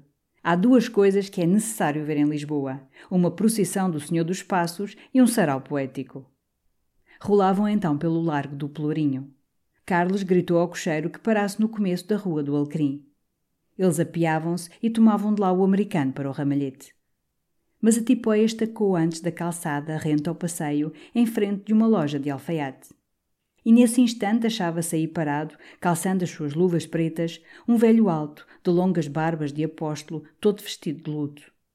Ao ver Maria, que se inclinara à portinhola, o homem pareceu assombrado. Depois, com uma leve cor na face larga e pálida, tirou gravemente o chapéu, um imenso chapéu de abas recurvas à moda de 1830, carregado de crepe. Quem é? perguntou Carlos. É o tio do Damas, o Guimarães, disse Maria, que corara também. É curioso ele aqui? Ah, sim, o famoso Monsieur Guimarães, o do rapel, o íntimo de Gambetta. Carlos recordava-se ter já encontrado aquele patriarca no Price com Alencar. cumprimentou-o também. O outro ergueu de novo, com uma gravidade maior, o seu sombrio chapéu de carbonário. Egg entalara vivamente o monólogo para examinar esse lendário tio do Damaso que ajudava a governar a França. E depois de se despedirem de Maria, quando a caleche já subia a rua do Alcrim e eles atravessavam para o Hotel Central, ainda se voltou, seduzido por aqueles modos, aquelas barbas austeras de revolucionário. Bom tipo! E que magnífico chapéu, hein? De onde diabo conhece a senhora Dona Maria? De Paris, este Monsieur Guimarães era muito da mãe dela. A Maria já me tinha falado nele. É um pobre diabo. Nem amigo de gambeta, nem coisa nenhuma traduz notícias dos jornais espanhóis para o rapel e morre de fome. O Damas é um trapalhão. Vamos nós ao nosso caso? Essa imundice que mandaste, a corneta, diz lá. Seguindo devagar pelo aterro, Ega contou a história da imundice. Fora na véspera à tarde que recebera no ramalhete a corneta. Ele já conhecia o papelucho, já privara mesmo com o proprietário e redator, o Palma, chamado Palma Cavalão, para se distinguir de outro benemérito chamado Palma Cavalinho. Compreendeu logo que, se a prosa era do Palma, a inspiração era alheia. O Palma nada sabia de Carlos, nem de Maria, nem da casa da Rua de São Francisco, nem da Toca. Não era natural que escrevesse por deleite intelectual um documento que só lhe podia render desgostos e bengaladas. O artigo, pois, fora-lhe simplesmente encomendado e pago. No terreno do dinheiro vence sempre quem tem mais dinheiro. Por este sólido princípio, correra a procurar o Palma Cavalão no seu antro. Também lhe conhece o antro? perguntou Carlos com horror. Tanto não. Fui perguntar à secretária da Justiça, um sujeito que esteve associado com ele num negócio de almanaques religiosos. Fora, pois, ao antro e encontrar as coisas dispostas pelas mãos hábeis de uma providência amiga. Primeiramente, depois de imprimir cinco ou seis números, a máquina, esfalfada na prática daquelas maroteiras, desmanchara-se. Além disso, o Bom Palma estava furioso com o cavalheiro que lhe encomendara o artigo, por divergência na seríssima questão de pecúnia. De sorte que apenas ele propôs comprar a tiragem do jornal, o jornalista estendeu logo a mão larga de unhas ruídas, tremendo de reconhecimento e de esperança. Dera-lhe cinco libras que tinha e a promessa de mais dez. É caro, mas que queres? continuou Ega. Deixei-me atarantar, não regateei bastante. E enquanto a dizer quem é o cavalheiro que encomendou o artigo, o Palma, coitado, afirma que tem uma rapariga espanhola a sustentar, que o senhorio lhe levantou o aluguer da casa, que Lisboa está caríssima, que a literatura neste desgraçado país. Quanto quer ele? Cem mil reis. Mas ameaçando com a política, talvez deixe a quarenta. Prometo os cem. Prometo tudo. Contando que eu tenha um nome. Quem te parece que seja? Egg encolheu os ombros, deu um risco lento no chão com a bengala. E mais lentamente ainda foi considerando que o inspirador da corneta devia ser alguém familiar com Castro Gomes. Alguém frequentador da Rua de São Francisco. Alguém conhecedor da toca. Alguém que tinha, por ciúme ou vingança, um desejo ferrenho de magoar Carlos. Alguém que sabia a história de Maria. E enfim alguém que era um cobarde. Estás a descrever o Damaso, exclamou Carlos, pálido e parando. Egg encolheu de novo os ombros, tornou a riscar o chão. Talvez não. Quem sabe? Enfim, nós vamos averiguá-lo com certeza, porque, para terminar a negociação, fiquei de me ir encontrar com o Palma às três horas no Lisbonense. E o melhor é vir também. Trazes-te o dinheiro? Se for o Damaso, mato, murmurou Carlos. E não trazia suficiente dinheiro. Tomaram uma tipóia para correr ao escritório do Vilaça. O procurador fora à Mafra, a um batizado. Carlos teve de ir pedir cem mil reis ao velho Cortês, alfaiate do avô. Quando perto das quatro horas se apiaram à entrada do Lisbonense no Largo de Santa Justa, o Palma no portal, com um jaquetão de veludo calçado e calça de casemira clara colada à coxa, acendia um cigarro.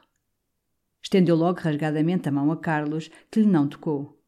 E Palma Cavalão, sem se ofender, com a mão abandonada no ar, declarou que ia justamente sair, cansado já de esperar em cima diante de um grog frio. De resto sentia que o Sr. Maia se incomodasse em vir ali. Eu arranjava cá um negóciozinho com o amigo Ega. Em todo o caso, se os senhores querem, vamos lá para cima para um gabinete que se está mais à vontade e toma-se outra bebida. Subindo a escada lôbrega, Carlos recordava-se ter já visto aquela luneta de vidros grossos, aquela cara balofa cor de cidra. Sim, fora em Sintra, com o Eusébiozinho e duas espanholas, nesse dia em que ele farejava pelas estradas silenciosas como um cão abandonado, procurando Maria. Isto tornou-lhe mais odioso o Sr. Palma. Em cima entraram num cubículo, com uma janela gradeada por onde resvalava uma luz suja de saguão. Na toalha da mesa, salpicada de gordura e vinho, alguns pratos rodeavam um galheteiro que tinha moscas no azeite. O Sr. Palma bateu as palmas, mandou vir genebra. Depois, dando um grande puxão às calças, Pois eu espero que me acho aqui entre cavalheiros. Como eu já disse cá ao amigo Ega, em todo este negócio. Carlos atalhou-o, tocando muito significativamente com a ponteira da bengala na borda da mesa. Vamos ao ponto essencial. Quanto quer o Sr. Palma por me dizer quem lhe encomendou o artigo da corneta? Dizer quem o encomendou e prová-lo, acudiu o Ega, que examinava na parede uma gravura onde havia mulheres nuas à beira de água. Não nos basta o nome. O amigo Palma, está claro, é de toda a confiança. Mas enfim, que diabo, não é natural que nós acreditássemos se o amigo nos dissesse que tinha sido o Sr. Dom Luís de Bragança. Palma encolheu os ombros. Está visto que havia de dar provas. Ele podia ter outros defeitos, trapalhão não. Em negócios era todo franqueza e lisura. E, se entendessem, ali lhes entregava logo essas provas que lhe estavam enchendo o bolsinho, pimponas e descachar. Tinha a carta do amigo que lhe encomendara a piada, a lista das pessoas a quem se devia mandar a corneta, o rascunho do artigo a lápis. Quer cem mil reis por tudo isso? perguntou Carlos. O Palma ficou um momento indeciso, ajeitando as lunetas com os dedos moldes. Mas o criado veio trazer a garrafa da genebra. E então o redator da corneta ofereceu a bebida rasgadamente, puxou mesmo as cadeiras para aqueles cavalheiros a bancarem. Ambos recusaram. Carlos de pé junto da mesa onde terminara por pousar a bengala, Ega passando a outra gravura onde dois frados se emborrachavam. Depois, quando o criado saiu, Ega acercou-se, tocou com bonomia no ombro do jornalista. Cem mil reis são uma linda soma, palma amigo, e olhe que se lhe oferecem por delicadeza consigo. Porque artiguinhos como este da corneta, apresentados na boa hora, levam à grilheta. Está claro, este caso é outro, você não teve intenção de ofender mas levam à grelheta. Foi assim que o Severino marchou para a África. Ali no porãozinho de um navio, com ração de marujo e chibatadas. Desagradável, muito desagradável. Por isso eu quis que tratássemos isto aqui, entre cavalheiros e em amizade. Palma, com a cabeça baixa, desfazia torrões de açúcar dentro do copo de genebra. E suspirou, findou por dizer, um pouco murcho, que era por ser entre cavalheiros e com amizade que aceitava os cem mil reis. Imediatamente Carlos tirou da algibeira das calças um punhado de libras que começou a deixar cair em silêncio, uma a uma, dentro de um prato. E Palma Cavalão, agitado com o tinir do ouro, desabotonou logo o jaquetão, sacou uma carteira onde reluzia um pesado monograma de prata sob uma enorme coroa de Visconde. Os dedos tremiam-lhe. Por fim desdobrou, estendeu três papéis sobre a mesa. Ega, que esperava, com monólogo sôfrego, teve um brado de triunfo. Reconhecer a letra do Damaso. Carlos examinou os papéis lentamente. Era uma carta do Damaso ao Palma, curta e em calão, remetendo o artigo, recomendando-lhe que o apimentasse. Era o rascunho do artigo, laboriosamente trabalhado pelo Damaso com entrelinhas. Era a lista, escrita pelo Damaso, das pessoas que deviam receber a corneta. Vinha lá Govarinho, o ministro do Brasil, Dona Maria da Cunha, El Rei, todos os amigos do Ramalhete, o Coan, várias autoridades e a Francélia Primadona. Palma, no entanto, nervoso, rufava com os dedos sobre a toalha, junto ao prato onde reluziam as libras. E foi o Ega que o animou, depois de relancear os olhos aos documentos por cima do ombro de Carlos. Recolha o bago, amigo Palma. Negócios são negócios, e o baguinho está aí a arrefecer. Então, ao palpar o ouro, Palma Cavalão comoveu-se. Palavra, caramba! Se soubesse que se tratava de um cavalheiro como o Senhor da Maia, não tinha aceitado o artigo. Mas então. Fora o Eusébio Silveira, rapaz amigo, que lhe viera falar. Depois o Salcede. E ambos com muitas lérias e que era uma brincadeira, e que o Maia não se importava, e isto e aquilo, e muita promessa. Enfim, deixara-se tentar e tanto o Salcedo como o Silveira se tinham portado pulhamente. Foi uma sorte que se escangalhasse a máquina, senão estava agora entalado, irra, e tinha desgosto, palavra, caramba, tinha desgosto. Mas acabou-se. O mal não foi grande e sempre se fez alguma coisa pela porca da vida. Vivamente, com uma colher, recontara o dinheiro na palma da mão. Depois esvaziou a genebra de um trago consolado e ruidoso.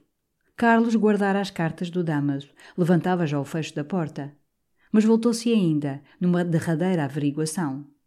Então esse meu amigo Eusébio Silveira também se meteu no negócio? O Sr. Palma, muito lentamente, afiançou que o Eusébio lhe falara apenas em nome do Damaso. O Eusébio, coitado, veio só como embaixador. Que o Damas e eu não vamos muito na mesma bola. Ficámos esquisitos, desde uma pega em casa da Biscainha. Aqui para nós, eu prometi-lhe doces estalos na cara e ele embuchou. Passados tempos tornámos a falar, quando eu fazia o High Life, na verdade. Ele veio-me pedir com bons modos, em nome do Conde Landim, para eu dar umas piadas catitas sobre um baile de anos. Depois, quando o Damas fez também anos, eu dei outra piadita. Ele pagou a ceia, ficámos mais calhados. Mas é traste. E lá o Eusébiozinho, coitado, veio só de embaixador. Sem uma palavra, sem um aceno ao palma, Carlos virou as costas, deixou o cubículo. O redator da corneta ainda baixou a cabeça para a porta. Depois, sem se ofender, voltou alegremente à genebra, dando outro puxão às calças. Ega, no entanto, acendia devagar o charuto. Você agora é que redige o jornal todo, Palma? O Silvestre também. Que Silvestre? O que está com a pingada. Você não conhece, creio eu. Um rapazola magro, que não é feio. Sem saborão, escreve uma palhada. Mas sabe coisas da sociedade. Esteve um tempo com a Viscondessa de Cabelas, que ele chama a sua cabeluda. Que o Silvestre às vezes tem graça. E sabe coisas da sociedade, assim morteiras de fidalgos, amigações, polícias. Você nunca leu nada dele? Xuxo. Tenho sempre lhe arranjar o estilo. Neste número aqui havia um folhetinzinho meu, catita, cá moderna, como eu gosto, ali com a piadita realista a bater. Enfim, fica para outra vez. E outra coisa, Ega, olhe que lhe agradeço. Quando quiser, eu e a corneta, às ordens. Ega estendeu-lhe a mão. Obrigado, digno Palma. E adiós. Pois vai usted com Deus, Dom Juanito, exclamou logo o benemérito homem com infinito salero. Embaixo, Carlos esperava, dentro do cupê. E agora? perguntou Ega à portinhola. E agora salta para dentro e vamos liquidar com o Damaso. Carlos já esboçara sumariamente o plano dessa liquidação. Queria mandar desafiar o Damaso como autor comprovado de um artigo de jornal que o injuriava. O duelo devia ser à espada ou ao florete, um desses ferros cujo lampejo na sala de armas do ramalhete fazia empalidecer o Damaso. Se contra toda a verosimilhança ele se batesse, Carlos fazia-lhe algures, entre a bochecha e o ventre, um furo que o cravasse meses na cama. Se não, a única explicação que Carlos aceitaria do Sr. Salcede seria um documento em que ele escrevesse esta coisa simples. Eu, abaixo assinado, declaro que sou um infame. E para estes serviços Carlos contava com o Ega. Agradeço, agradeço, vamos a isso! exclamava o Ega, esfregando as mãos, faiscando de júbilo. No entanto, dizia ele, a etiqueta fúnebre reclamava outro padrinho. E lembrou o Cruz, moço passivo e maleável. Mas era impossível encontrar um maestro, porque invariavelmente a criada afirmava que menino Vitorino não estava em casa. Decidiram ir ao Grêmio, mandar de lá um bilhete chamando o Cruz, para um caso urgente de amizade e de arte. Com que, dizia o Ega, continuando a esfregar as mãos, enquanto a tipóia trotava para a rua de São Francisco, com que demolir o nosso Damaso. Sim, é necessário acabar com esta perseguição. Chega a ser ridículo. E com uma estocada ou com a carta, temos esse biltre aniquilado por algum tempo. Eu preferia a estocada. Se não, deixe-te a ti arranjar os termos de uma carta forte. Hás de ter uma boa carta, disse o Ega com um sorriso de ferocidade. No Grêmio, depois de redigir o bilhete ao Cruz, vieram esperar por ele na sala das ilustrações. O conde de Govarinho e Steinbrocken conversavam de pé no vão de uma janela. E foi uma surpresa. O ministro da Finlândia abriu os braços para Cher Maia, que ele não vira desde a partida de Afonso para Santa Olávia. Govarinho acolheu Ega risonhamente, reatando uma certa camaradagem que entre eles se formara nesse verão, em Sintra. Mas o aperto de mão a Carlos foi seco e curto. Já dias antes, tendo-se encontrado no Loreto, o Govarinho murmurava de leve e de passagem um Como está a Maia? em que se sentia arrefecimento. Ah, Já não eram essas efusões, essas palmadas enternecidas pelos ombros, dos tempos em que Carlos e a Condessa fumavam cigarretes na cama da Titi em Santa Isabel. Agora que Carlos abandonara a senhora Condessa de Govarinho, a rua de São Marçal e o cômodo sofá em que ela caía com o rumor de saias amarrotadas, o marido a moava como abandonado também. Tenho tido saudades das nossas belas discussões em Sintra, disse ele, dando ao Ega a palmada carinhosa nas costas que outrora pertencia ao Maia. Tivemos-las de primeira ordem. Eram realmente pegas tremendas no pátio do Vítor sobre literatura, sobre religião, sobre moral. Uma noite mesmo tinham-se zangado por causa da divindade de Jesus. É verdade, acudiu Ega. Você nessa noite parecia ter às costas uma opa de irmão do Senhor dos Passos. O conde sorriu. Irmão do Senhor dos Passos, não, graças a Deus. Ninguém melhor do que ele sabia que, nesses sublimes episódios do Evangelho, reinava bastante lenda. Mas enfim, eram lendas que serviam para consolar a alma humana. É o que ele objetara nessa noite ao amigo Ega. Sentiam-se a filosofia e o racionalismo capazes de consolar a mãe que chora? Não. Então? Em todo o caso, tivemos-los brilhantes, concluiu ele olhando o relógio. E, eu confesso, uma discussão elevada sobre religião, sobre metafísica, encanta-me. Se a política me deixasse vagares, dedicava-me à filosofia. Nasci para isso, para aprofundar problemas. Steinbrücken, no entanto, esticado na sua sobrecasaca azul, com raminho de alecrim ao peito, tomara as mãos de Carlos. Mais vous êtes encore devenu plus fort, et Afonso da Maia, toujours dans ces terres? Est-ce qu'on ne va pas le voir un peu cet hiver? E imediatamente lamentou não ter visitado Santa Olávia. Mas que? A família real instalara-se em Sintra. Ele fora forçado a acompanhá-la, fazer a sua corte. Depois de necessitar ir de fugida à Inglaterra, de onde acabava de chegar havia dias. Sim, Carlos sabia, vira na Gazeta Ilustrada. Vous avez lu ça? Oh oui, on a été très aimable, très aimable pour moi, la Gazette. Tinham-lhe anunciado a partida, depois a chegada, com palavras de amizade particularmente bem escolhidas. Nem podia deixar de ser, dada esta afeição sincera que liga Portugal e a Finlândia. Mais enfin, on avait été charmant, charmant. Seulement, ajuntou ele, sorrindo com finura e voltando também para o govarinho. On a fait une petite erreur. On a dit que j'étais venu de Southampton par le Royal Mail. Ce n'est pas vrai, non. Je me suis embarqué à Bordeaux dans les messageries. J'ai même pensé à écrire à M. Pinto, rédacteur de la Gazette, qui est un charmant garçon. Puis j'ai réfléchi, je me suis dit, mon Dieu, on va croire que je veux donner une leçon des attitudes à la Gazette, c'est très grave. Alors, voilà, très prudemment, j'ai gardé le silence. Mais enfin, c'est une erreur, je me suis embarqué à Bordeaux. Ega murmurou que a história se encarregaria um dia de retificar esse facto. O ministro sorria modestamente, fazendo um gesto em que parecia desejar, por polidez, que a história se não incomodasse. E então o govarinho, que acendera o charuto, espreitara outra vez o relógio, perguntou se os amigos tinham ouvido alguma coisa do Ministério e da crise. Foi uma surpresa para ambos que não tinham lido os jornais. Mas, clamou logo o Ega, crise porquê? Assim em pleno remanso, com as câmaras fechadas, tudo contente, um tão lindo tempo de outono? O Govarinho encolheu os ombros com reserva. Houvera na véspera, à noitinha, uma reunião de ministros.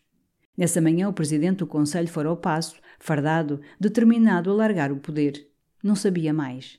Não conferenciara com os seus amigos, nem mesmo fora ao seu centro como noutras ocasiões de crise, conservara-se retirado, calado, esperando. Ali estivera toda a manhã, com o seu charuto e a revista dos dois mundos. Isto parecia a Carlos uma abstenção pouco patriótica. Porque, enfim, Govarinho, se os seus amigos subirem. Exatamente por isso, acudiu o conde com uma cor viva na face. Não desejo pôr-me em evidência. Tenho o meu orgulho, talvez motivos para o ter. Se a minha experiência, a minha palavra, o meu nome são necessários, os meus correligionários sabem onde eu estou, venham pedir-mos. Calou-se, trincando nervosamente o charuto.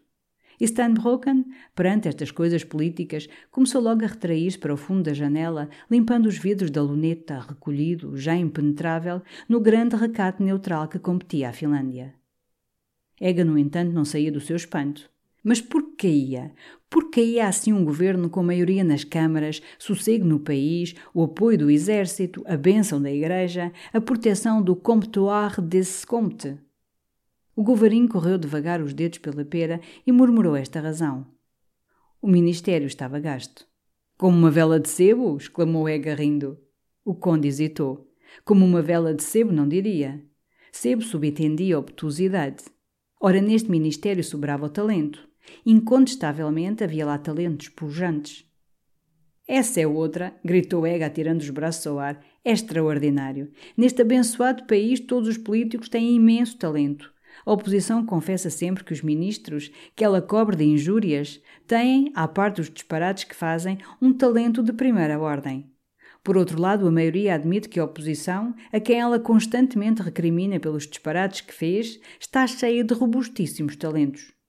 De resto, todo o mundo concorda que o país é uma choldra. E resulta, portanto, este facto supracômico. Um país governado com imenso talento, que é de todos na Europa, segundo o consenso unânime, o mais estupidamente governado. Eu proponho isto, a ver. Que, como os talentos sempre falham, se experimentem uma vez os imbecis. O conde sorria com bonomia e superioridade a estes exageros de fantasista. E Carlos, ansioso por ser amável, atalhou, acendendo o charuto no dele. Que pasta preferia você, Govarinho, se os seus amigos subissem? A dos estrangeiros, está claro. O conde fez um largo gesto de abnegação. Era pouco natural que os seus amigos necessitassem da sua experiência política. Além disso, não sabia bem se as ocupações da sua casa, a sua saúde, os seus hábitos lhe permitiriam tomar o fardo do governo. Em todo o caso, de certo a pasta dos estrangeiros não o tentava. Essa nunca, prosseguiu ele, muito compenetrado. Para se poder falar de alto na Europa como ministro dos estrangeiros, é necessário ter por trás um exército de 200 mil homens e uma esquadra com torpedos. Nós, infelizmente, somos fracos. E eu, para papéis subalternos, para que venha um Bismarck, um Gladstone, dizer-me há de ser assim? Não estou. Pois não acha, Steinbrocken? O ministro tossiu, balbuciou. Certainement, c'est très grave, c'est excessivement grave. Egg então afirmou que o amigo Govarinho, com o seu interesse geográfico pela África, faria um ministro da Marinha iniciador, original, rasgado. Toda a face do conde reluzia, escarlate de prazer. Sim, talvez. Sim, talvez. Mas eu lhe digo, meu querido Ega, nas colónias todas as coisas belas, todas as coisas grandes estão feitas. Libertaram-se já os escravos. Deu-se-lhes já uma suficiente noção da moral cristã. Organizaram-se já os serviços aduaneiros. Enfim, o melhor está feito. Em todo o caso, há ainda detalhes interessantes a terminar. Por exemplo, em Luanda. Menciono isto apenas como um pormenor, um retoque mais de progresso a dar. Em Luanda precisava-se bem um teatro normal, como elemento civilizador. Nesse momento, um criado veio anunciar a Carlos que o Sr. Cruz estava embaixo, no portal, à espera. Imediatamente os dois amigos desceram. Extraordinário este govarinho, dizia o Ega na escada. E este, observou Carlos com imenso desdém de mundano, é um dos melhores que há na política. Pensando mesmo bem e metendo a roupa branca em linha de conta, este é talvez o melhor. Acharam o coruja à porta, de jaquetão claro, embrulhando um cigarro. E Carlos pediu-lhe logo que voltasse a casa vestir uma sobrecasaca preta. O maestro regalava os olhos. É jantar? É enterro. E rapidamente, sem aludir a Maria, contaram ao maestro que o Damas publicara num jornal A Corneta do Diabo, cuja tiragem eles tinham suprimido, não sendo possível por isso mostrar o número imundo, um artigo em que a coisa mais doce que se chamava a Carlos era pulha. Portanto, Ega e ele iam à casa do Damas pedir-lhe a honra ou a vida. Bem, rosnou o maestro, que tenho eu a fazer? Que eu dessas coisas não entendo. Tens, explicou o Ega, de ir vestir uma sobrecasaca preta e franzir o sobrolho. Depois vir comigo, não dizer nada. Tratar o Damas por Vossa Excelência, assentar em tudo o que eu propuser e nunca desfranzir o sobrolho nem despir a casaca. Sem outra observação, Cruz partiu a cobrir-se de cerimónia de negro, mas no meio da rua retrocedeu. Oh Carlos, olha que eu falei lá em casa. Os quartos do primeiro andar estão livres e forrados de papel novo. Obrigado. Vai-te fazer sombrio, depressa. O maestro abalara, quando diante do grêmio estacou a todo o trote uma caleche. De dentro saltou o Teles da Gama, que, ainda com a mão no fecho da portinhola, gritou aos dois amigos: O Govarinho está lá em cima? Está. Novidade fresca? Os homens caíram. Foi chamado Sanunes. E enfiou pelo pátio correndo. Carlos e Ega continuaram devagar até ao portão do Cruz. As janelas do primeiro andar estavam abertas, sem cortinas. Carlos, erguendo para lá os olhos, pensava nessa tarde das corridas em que ele viera no Faiatonte de Belém para ver aquelas janelas. E então, escurecendo, por trás dos estores fechados surgira uma luz. Ele contemplara como uma estrela inacessível. Como tudo passa. Retrocederam para o Grêmio. Justamente o Govarinho e Teles atiravam-se à pressa para dentro da caleche que esperara. Ega parou, deixou cair os braços. Lá veio o Govarinho, batendo para o poder, a mandar representar a Dama das Camélias no sertão. Deus se a mercei de nós. Mas o Coruja apareceu enfim de chapéu alto, entalado numa sobrecasaca solene com botins novos de verniz. Apinharam-se logo na tipóia estreita e dura. Carlos ia levá-los à casa do Damaso. E como queria ainda jantar nos olivais, esperaria por eles para saber o resultado do chinfrim no Jardim da Estrela, junto ao coreto. Ser rápidos e medonhos. A casa do Damaso, velha e de um andar só, tinha um enorme portão verde com arame pendente que fez ressoar dentro uma sineta triste com vento. E os dois amigos esperaram muito antes que aparecesse, arrastando as chinelas, o galego achavascado que o Damaso, agora livre de Carlos e das suas pompas, já não trazia torturado em botins cruéis de verniz. A um canto do pátio, uma portinha abria sobre a luz de um quintal que parecia ser um depósito de caixotes, de garrafas vazias e de lixo. O galego, que reconhecera o Sr. Ega, conduziu-os logo, por uma escadinha esteirada, a um corredor largo, escuro, com cheiro a mofo. Depois, batendo o chinelo, correu ao fundo, onde alvejava a claridade de uma porta entreaberta. Quase imediatamente Damaso gritou de lá. Oh, Ega, é você! Entre para aqui, homem! Que diabo! Eu estou-me a vestir. Embaraçado com estes brados de intimidade e tanta efusão, Ega ergueu a voz da sombra do corredor gravemente. Não tem dúvida, nós esperamos. O Damaso insistia, à porta, em mangas de camisa, cruzando os suspensórios. Venha você, homem! Que diabo! Eu não tenho vergonha, já estou de calças. Há aqui uma pessoa de cerimónia, gritou o Ega para findar. A porta ao fundo cerrou-se, o galego veio abrir a sala. O tapete era exatamente igual aos dos quartos de Carlos no ramalhete. E em redor abundavam os vestígios da antiga amizade com Maia. O retrato de Carlos a cavalo num vistoso cachilho de flores em faiança. Uma das colchas da Índia das senhoras Medeiros, branca e verde, enroupando o piano, arranjada por Carlos com alfinetes e sobre um contador espanhol, debaixo de redoma, um sapatinho de cetim, de mulher, novo, que o Damas comprara no Serra por ter ouvido um dia a Carlos que, em todo o quarto rapaz, deve aparecer, discretamente disposta, alguma relíquia de amor. Sob estes retoques de chique, dados à pressa sob a influência do Maia, empertigava-se a sólida mobília do pai Salcede, de mogno e veludo azul a console de mármore com o relógio de bronze dourado, onde Diana acariciava um galgo. O grande e dispendioso espelho, tendo entalada no caixilho uma fila de bilhetes de visita, de retratos de cantoras, de convites para soarés. E Cruz ia examinar estes documentos quando os passos alegres do dama soaram no corredor. O maestro correu logo a perfilar-se ao lado do Ega, diante do canapé de veludo, teso, cômodo, com o seu chapéu alto na mão. Ao vê-lo, o bom Damaso, que se abotoara todo numa sobrecasaca azul, florida por um botão de camélia, atirou risonhamente os braços ao ar. Então esta é que é a pessoa de cerimónia.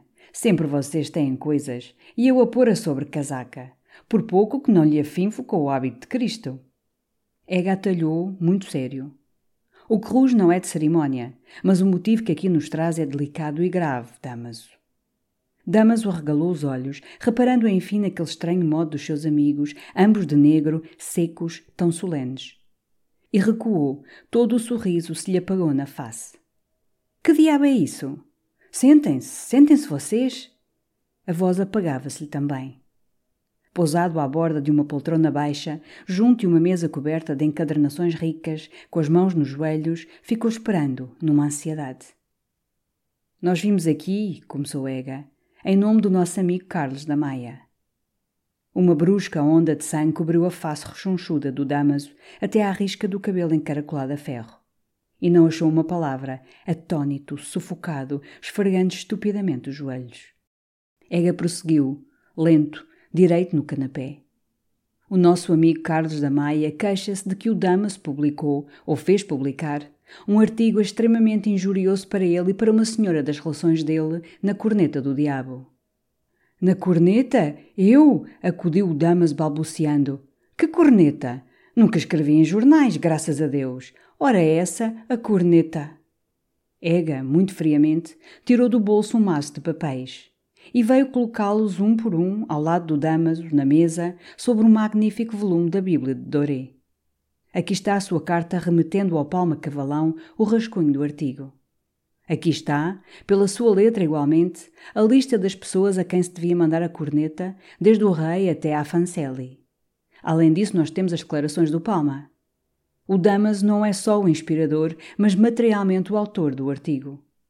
O nosso amigo Carlos da Maia exige, pois, como injuriado, uma reparação pelas armas.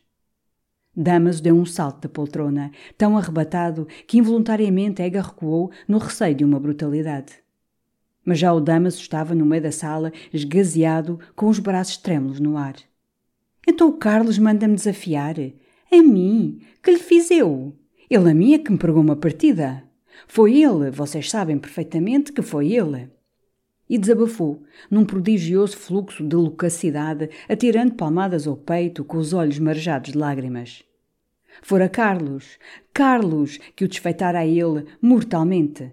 Durante todo o inverno tinha-o perseguido para que ele o apresentasse a uma senhora brasileira muito chique que vivia em Paris e que lhe fazia olho.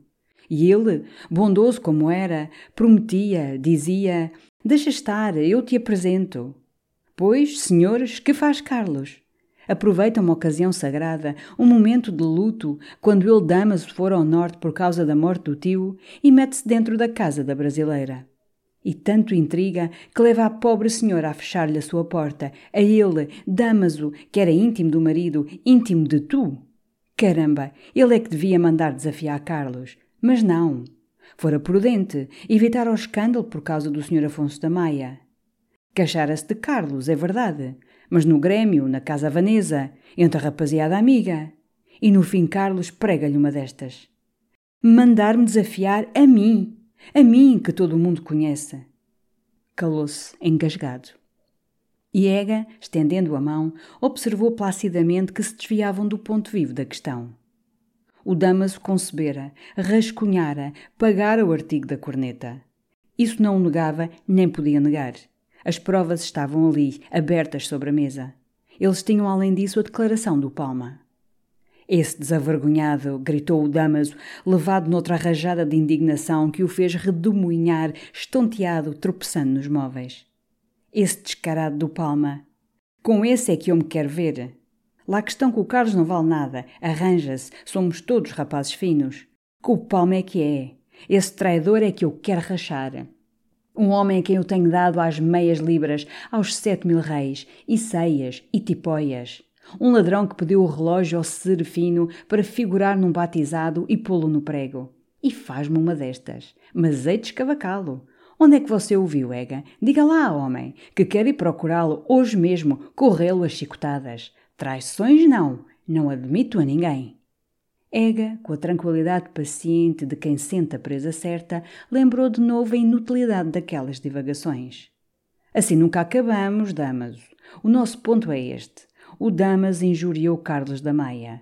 Ou se retrata publicamente essa injúria, ou dá uma reparação pelas armas. Mas o Damaso, sem escutar, apelava desesperadamente para o Cruz, que se não movera do sofá de veludo, esfregando um contra o outro, com um ar arrepiado e de dor, os dois sapatos novos de verniz. Aquele Carlos, um homem que se dizia meu amigo íntimo, um homem que fazia de mim tudo, até lhe copiava coisas. Você bem viu, Cruz. Diga, fale, homem, não sejam vocês todos contra mim. Até às vezes ia à alfândega despachar-lhe caixotes. O maestro baixava os olhos, vermelho, no infinito mal-estar. E Ega, por fim, já farto, lançou uma intimação derradeira. Em resumo, Damaso, desdiz-se ou bate-se? Desdizer-me? tartamudeou o outro, impertigando-se num penoso esforço de dignidade a tremer todo. E de quê? Ora, essa é boa, eu sou lá homem que me desdiga. Perfeitamente, então bate-se. Damaso cambaleou para trás, desvarado. Qual bater-me? Eu sou lá homem que me bata. Eu caio é soco. Que venha para cá. Não tenho medo dele. Arrombo. Dava pulinhos curtos de gordo através do tapete, com os punhos fechados e em riste. E queria Carlos ali, para o escavacar. Não lhe faltava mais senão bater-se, e então duelos em Portugal, que acabavam sempre por troça. Ega, no entanto, como se a sua missão estivesse finda, sobre a casaca e recolhia os papéis espalhados sobre a Bíblia. Depois, serenamente, fez a última declaração de que fora incumbido. Como o Sr. Damaso Salcede recusava retratar-se e rejeitava também uma reparação pelas armas, Carlos da Maia prevenia-o de que em qualquer parte que o encontrasse, daí por diante, fosse uma rua, fosse um teatro, lhe escarraria na face. Escarrar-me! berrou o outro, lívido, recuando, como se os carros já viesse no ar. E de repente, espavorido, coberto de bagas de suor, precipitou-se sobre o Ega, agarrando-lhe as mãos numa agonia. Ó oh, João, ó oh, João, tu, que és meu amigo, por quem és, livra-me desta entaladela. Ega foi generoso. Desprendeu-se dele, empurrou-o brandamente para a poltrona, calmando-o com palmadinhas fraternais pelo ombro e declarou que, desde que Damas o apelava para a sua amizade, desaparecia o enviado de Carlos, necessariamente exigente, ficava só o camarada, como no tempo dos Coans e da Vila Balzac. Queria, pois, o amigo Damas um conselho?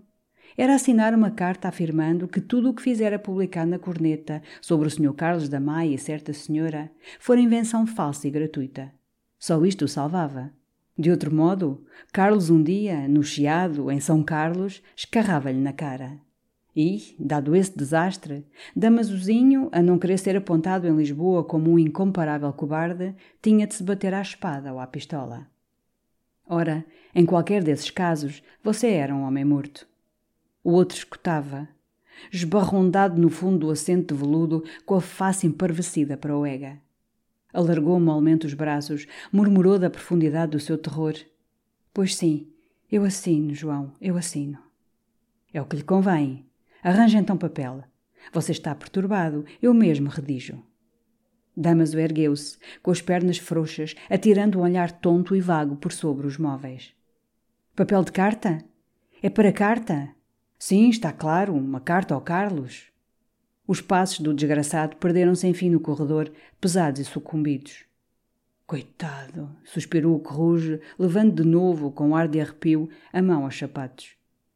Ega lançou-lhe um psst severo. Damas voltava com o seu sumptuoso papel de monograma e croa.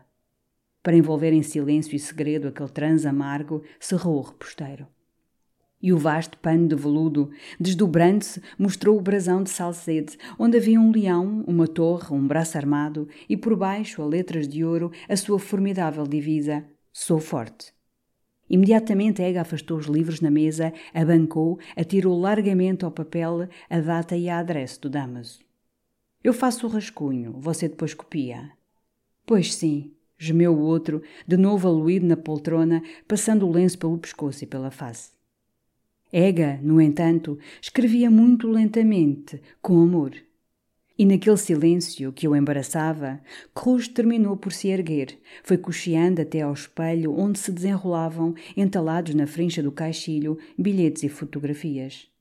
Eram as glórias sociais do Damaso, os documentos do chique cavaleiro, que era a paixão da sua vida bilhetes com títulos, retratos de cantoras, convites para bailes, cartas de entrada no hipódromo, diplomas de membro do Clube Naval, de membro do Jockey Club, de membro do Tiro aos Pombos.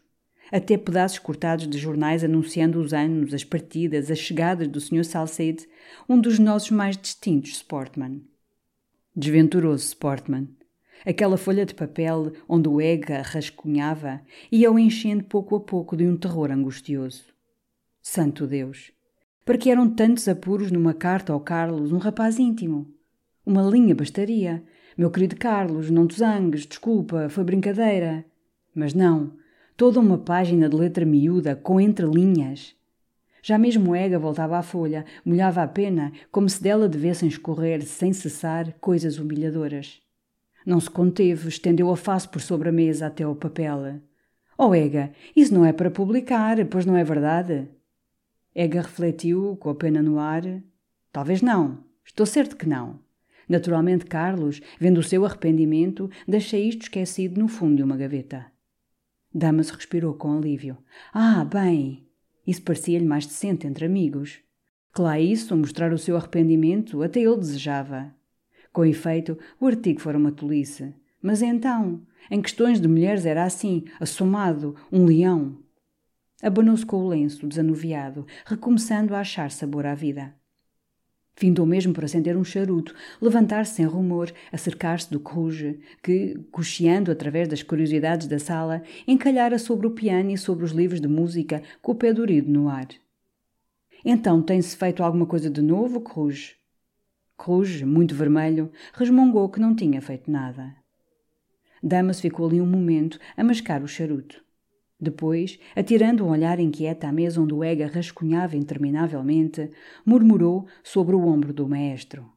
Uma entaladela assim. Eu é por causa da gente conhecida. Senão não me importava. Mas veja você também se arranja as coisas e se o Carlos deixa aquilo na gaveta. Justamente a Ega erguera-se com o papel na mão e caminhava para o piano, devagar, relendo baixo. Ficou ótimo, salva tudo! Exclamou por fim. Vai em forma de carta ao Carlos, é mais correto. Você depois copia e assina. Ouça lá. Excelentíssimo senhor. Está claro, você depois copia e assina. Você dá-lhe excelência, porque é um documento de honra.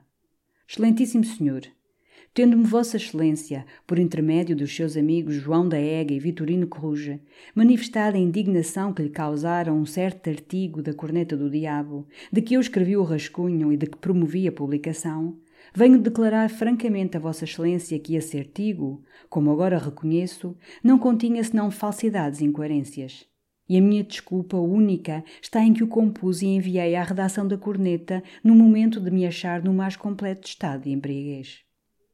Parou. E nem se voltou para o Damaso, que deixara pender os braços, rolar o charuto no tapete, varado. Foi ao Cruz que se dirigiu, entalando o monólogo. Achas talvez forte? Pois eu redigi assim, por ser justamente a única maneira de ressalvar a dignidade do nosso Damaso. E desenvolveu a sua ideia, mostrando quanto era generosa e hábil, enquanto o Damaso, aparvalhado, apanhava o charuto. Nem Carlos nem ele queriam que o Damaso, numa carta que se podia tornar pública, declarasse que caluniara por ser caluniador. Era necessário, pois, dar à calúnia uma dessas causas fortuitas e ingovernáveis que tiram a responsabilidade às ações. E que melhor, tratando-se de um rapaz mundano e femieiro, do que estar bêbado. Não era vergonha para ninguém embebedar-se. O próprio Carlos, todos eles ali, homens de gosto e de honra, se tinham embebedado sem remontar aos romanos, onde isso era uma higiene e um luxo, muitos grandes homens na história bebiam demais. A Inglaterra era tão chique que Pitt, Fox e outros nunca falavam na Câmara dos Comuns senão aos bordos. Musset, por exemplo, que bêbado. Enfim, a história, a literatura, a política, tudo fervilhava de piteiras. Ora, desde que o dama se declarava borracho, a sua honra ficava salva. Era um homem de bem que apanhara uma carraspana e que cometera uma indiscrição. Nada mais. Pois não te parece que ruja? Sim, talvez, que estava bêbado, murmurou o maestro timidamente. Pois não lhe parece a você, francamente, Damaso? Sim, que estava bêbado, balbuciou o desgraçado.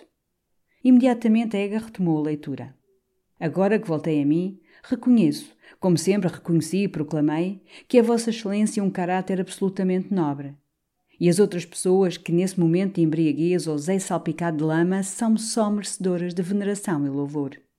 Mais declaro que se por acaso tornasse a suceder soltar eu alguma palavra ofensiva para Vossa Excelência, não lhe devia dar Vossa Excelência ou aqueles que a escutassem mais importância do que a que se dá a uma involuntária baforada de álcool. Pois que, por um hábito hereditário que reaparece frequentemente na minha família, me acho repetidas vezes em estado de embriaguez de Vossa Excelência, com toda a estima, etc. Rodou os tacões, pousou o rascunho na mesa e, acendendo o charuto ao lume do Damaso, explicou com amizade, com bonomia, o que o determinara àquela confissão de bebedeira incorrigível e palreira. Fora ainda o desejo de garantir a tranquilidade do nosso Damaso, atribuindo todas as imprudências em que pudesse cair a um hábito de intemperança hereditária, de que tinha tão pouca culpa como de ser baixo e gordo. O Damaso punha-se, para sempre, ao abrigo das provocações de Carlos. Você, Damaso, tem gênio, tem língua. Um dia esquece-se e no Grêmio, sem querer, na cavaqueira, depois do teatro, lá lhe escapa uma palavra contra Carlos. Sem esta precaução, aí recomeça a questão, o escarro, o duelo. Assim Carlos não se pode queixar. Lá tem a explicação que tudo cobre, uma gota de mais, a gota tomada por impulso de borrachice hereditária. Você alcança deste modo a coisa que mais se apetece neste nosso século XIX: a irresponsabilidade. E depois para a sua família não é vergonha, porque você não tem família. Em resumo, convém-lhe? O pobre Damaso escutava-o, esmagado, enervado, sem compreender aquelas roncantes frases sobre a hereditariedade, sobre o século XIX. E um único sentimento vivo o dominava: acabar, reentrar na sua paz pachorrenta, livre de floretos e descarros. Encolheu os ombros, sem forças. Que lhe hei de eu fazer? Para evitar falatórios e abancou, meteu um bico novo na pena, escolheu uma folha de papel em que o monograma luzia mais largo, começou a copiar a carta na sua maravilhosa letra, com finos e grossos, de uma nitidez de gravura em aço. Ega, no entanto, de sobre casaca desabotoada e charuto fumegante, rondava em torno da mesa, seguindo sofregamente as linhas que traçava a mão aplicada do Damaso, ornada de um grosso anel de armas. E durante um momento atravessou um susto, Dama-se parara, com a pena indecisa. Diabo! Acordaria, enfim, no fundo de toda aquela gordura balofa, um resto escondido de dignidade, de revolta? Damaso alçou para ele os olhos embaciados. Embriaguez é com N ou com M? Com um M. Um M só, Damaso, acudiu Ega afetuosamente. Vai muito bem. Que linda letra você tem, caramba! E o infeliz sorriu à sua própria letra, pondo a cabeça de lado no orgulho sincero daquela soberba prenda. Quando findou a cópia, foi Ega que conferiu, pôs a pontuação. Era necessário que o documento fosse chique e perfeito. Quem é o seu tabelião, Damaso? O Nunes, na Rua do Ouro. Porquê? Oh, nada. É um detalhe que nestes casos se pergunta sempre. Mera cerimónia. Pois, amigos, como papel, como letra, como estilo, está de apetite a cartinha. Meteu-a logo no envelope onde rebrilhava a divisa Sou Forte, sepultou-a preciosamente no interior da sobrecasaca. Depois, agarrando o chapéu, batendo no ombro do Damaso com uma familiaridade fogazém e leve, Pois, Damaso, felicitemo-nos todos. Isto podia acabar fora de portas, numa poça de sangue. Assim é uma delícia. E adeus. Não se incomode você. Então o grande sarau sempre é na segunda-feira? Vai lá tudo, hã? Não venha cá, homem. Adeus. Mas o Damaso acompanhou-os pelo corredor, mudo, murcho, cabisbaixo. E no patamar reteve o Ega, desafogou outra inquietação que o assaltara. Isso não se mostra a ninguém, não é verdade, Ega? Ega encolheu os ombros. O documento pertencia a Carlos. Mas, enfim, Carlos era tão bom rapaz, tão generoso. Esta incerteza, que o ficava minando, arrancou um suspiro ao Damaso. E chamei eu aquele homem meu amigo. Tudo na vida são desapontamentos, meu Damaso, foi a observação do Ega, saltando alegremente os degraus. Quando o calhambeque parou no Jardim da Estrela, Carlos já esperava o portão de ferro, numa impaciência por causa do jantar na toca. Enfiou logo para dentro, atropelando o maestro, bradou ao cocheiro que voasse ao Loreto. Então, meus senhores, temos sangue? Temos melhor, exclamou Ega no barulho das rodas, floreando o envelope. Carlos leu a carta do Damaso e foi um imenso assombro. Isto é incrível! Chega a ser humilhante para a natureza humana. O Damaso não é o género humano, acudiu Ega. Que diabo esperavas tu? Que ele se batesse? Não sei, corta o coração. Que se há de fazer a isto? Segundo Ega, não se devia publicar. Seria criar curiosidade e escândalo em torno do artigo da corneta que custara 30 libras a sufocar mas convinha conservar aquilo como uma ameaça pairando sobre o Damaso, tornando-o para longos anos nulo e inofensivo. Eu estou mais que vingado, concluiu Carlos. Guarda o papel, é obra tua, usa-o como quiseres. Ega guardou-o com prazer, enquanto Carlos, batendo no joelho do maestro, queria saber como ele se portara naquele lance de honra. Pessimamente, gritou Ega, com expressões de compaixão, sem linha nenhuma, estendido por cima do piano, agarrando com a mão no sapato. Pudera! exclamou Cruz, desafogando-a em fim. Vocês dizem-me que me ponha de cerimónia, calço uns sapatos novos de verniz, estive toda a tarde num tormento. E não se conteve mais, arrancou o sapato, pálido com um medonho suspiro de consolação. No dia seguinte, depois do almoço, enquanto uma chuva grossa alagava os vidros sob as lufadas de sudoeste, Ega, no fumoir, enterrado numa poltrona, com os pés para o lume, relia a carta do Damaso. E pouco a pouco subia nele a mágoa de que esse colossal documento de cobardia humana, tão interessante para a fisiologia e para a arte, ficasse para sempre inaproveitado no escuro de uma gaveta. Que efeito, que soberbo efeito se aquela confissão do novo distinto Sportman surgisse um dia na Gazeta Ilustrada ou no novo jornal à tarde, nas colunas do High Life, sob este título Pendência de Honra. E que lição, que meritório ato de justiça social! Todo esse verão Ega detestar o Damaso, certo, desde Sintra, de que ele era o amante da Coan, e de que, por esse imbecil de grossas nádegas, esquecera ela para sempre a Vila Balzac, as manhãs na colcha de cetim preto, os seus beijos delicados, os versos de Musset que lhe lia, os lanchezinhos de perdiz, tantos encontros poéticos. Mas o que lhe tornara o Damaso intolerável fora a sua farófia radiante de homem preferido o ar de posse com que passeava ao lado de Raquel pelas estradas de Sintra, vestido de flanela branca. Os segredinhos que tinha sempre a cochichar-lhe sobre o ombro. E o acendozinho desdenhoso, com um dedo, que lhe atirava de lado ao passar, a ele próprio, Ega. Era odioso. Odiava-o. E através desse ódio ruminava sempre o desejo de uma vingança pancada, desonra ou ridículo que tornasse o Sr. Salcede, aos olhos de Raquel, desprezível, grotesco, chato como um balão furado. E agora ali tinha essa carta providencial, em que o homem solenemente se declarava bêbado. Sou um bêbado, estou sempre bêbado. Assim o dizia, no seu papel de monograma de ouro, o Sr. Salcede, num medo vil de cão gozo, rastejando com o rabo entre as pernas diante de qualquer pau. Nenhuma mulher resistiria a isto. E havia de encafuar tão decisivo documento no fundo de um gavetão? Publicá-lo na Gazeta Ilustrada ou na tarde não podia, infelizmente, por interesse de Carlos. Mas porque não mostraria em segredo, como uma curiosidade psicológica ao Kraft, ao Marquês, ao Teles, ao Govarinho, ao primo do Cohen? Podia mesmo confiar uma cópia ao Taveira, que, ressentido eternamente da questão com o Damas em casa da Lola Gorda, correria a lê-la em segredo na casa havanesa, no bilhar do Grêmio, no Silva, nos camarins de cantoras. E ao fim de uma semana, a senhora Dona Raquel saberia, inevitavelmente, que o escolhido do seu coração era, por confissão própria, um caluniador e um bêbado. Delicioso. Tão delicioso que não hesitou mais, subiu ao quarto para copiar a carta do Damaso. Mas quase imediatamente, um criado trouxe-lhe um telegrama de Afonso da Maia, anunciando que chegava no dia seguinte ao ramalhete. Ega teve de sair, telegrafar para os olivais, avisar Carlos.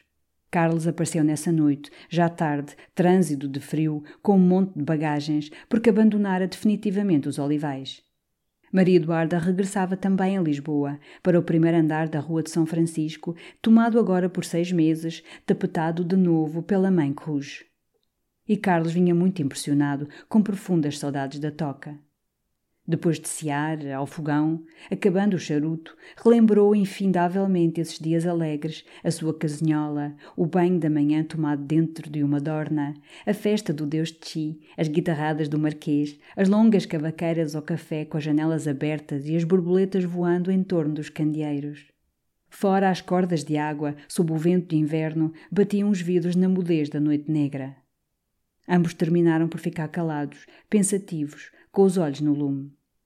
Quando esta tarde dei pela última vez uma volta na quinta, disse por fim Carlos, já não havia uma única folha nas árvores. Tu não sentes sempre uma grande melancolia nestes fins de outono? Imensa, murmurou Ega lugubremente. Ao outro dia a manhã clareava, limpa e branca, quando Ega e Carlos, ainda estremunhados e tiritando, se apiaram em Santa Apolónia. O comboio acabava justamente de chegar. E viram logo, entre o rumor de gente que se escoava das portinholas abertas, Afonso, com o seu velho capote de gola de veludo, apegado a uma bengala, debatendo-se entre homens de boné galoado que lhe ofereciam o hotel terreirense e a pomba doiro. Atrás, Monsieur Antoine, o chefe francês, grave, de chapéu alto, trazia o cesto em que viajara o reverendo Bonifácio. Carlos e Ega acharam Afonso mais acabado, mais pesado. Todavia, gabaram-lhe muito, entre os primeiros abraços, a sua robustez de patriarca. Ele encolheu os ombros, queixando-se de ter sentido, desde o fim do verão, vertigens, um cansaço vago. Vocês é que estão excelentes, acrescentou abraçando outra vez Carlos e sorrindo ao Ega. E que ingratidão foi essa tua, John, metido aqui todo um verão sem me ir visitar? Que tens tu feito? Que têm vocês feito? Mil coisas, acudiu Ega alegremente. Planos, ideias, títulos. Temos sobretudo o projeto de uma revista, um aparelho de educação superior, que vamos montar com uma força de mil cavalos. Enfim, logo se lhe conta tudo ao almoço. E ao almoço, com efeito, para lhe justificar as suas ocupações em Lisboa, falaram da revista como se ela já estivesse organizada e os artigos imprimir na oficina. Tanta foi a precisão com que lhe descreveram as tendências, a feição crítica, as linhas de pensamento sobre o que ela devia rolar. Ega já preparara um trabalho para o primeiro número, a capital dos portugueses. Carlos meditava uma série de ensaios à inglesa sob este título porque falhou entre nós o sistema constitucional.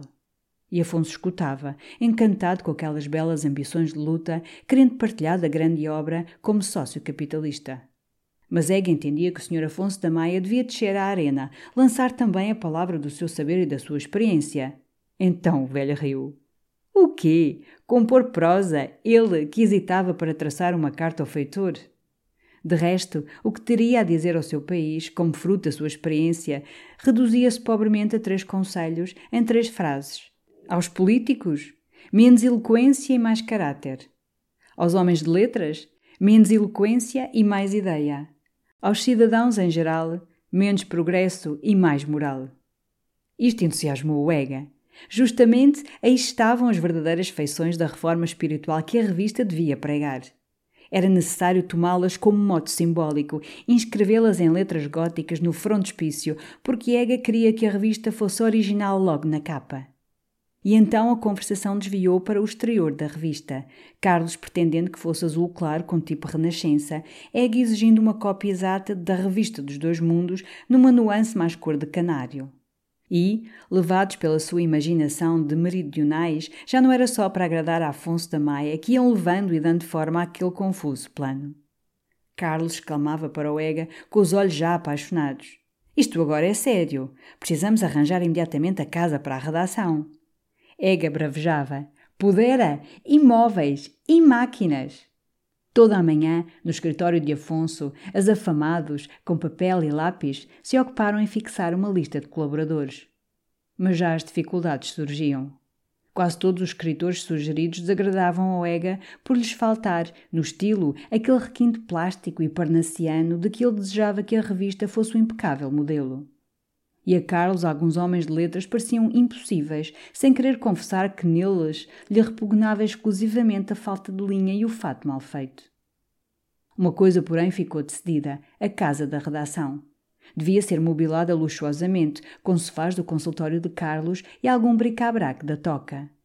E sobre a porta, ornada de um guarda-portão de libré, a tabuleta de verniz preto com Revista de Portugal, em altas letras a ouro. Carlos sorria, esfregava as mãos, pensando na alegria de Maria ao saber esta decisão que o lançava, como era o desejo dela, na atividade, numa luta interessante de ideias. Ega, esse, via já a brochura cor de canário aos montões nas vitrinas dos livreiros, discutida nas soarés do Govarinho, folhada na Câmara, com espanto pelos políticos. Vai-se remexer Lisboa este inverno, Sr. Afonso da Maia, gritou ele atirando um gesto imenso até ao teto. E o mais contente era o velho. Depois de jantar, Carlos pediu ao Ega para ir com ele à rua de São Francisco, onde Maria se instalara nessa manhã, levarem a nova da grande obra. Mas encontraram à porta uma carroça descarregando malas.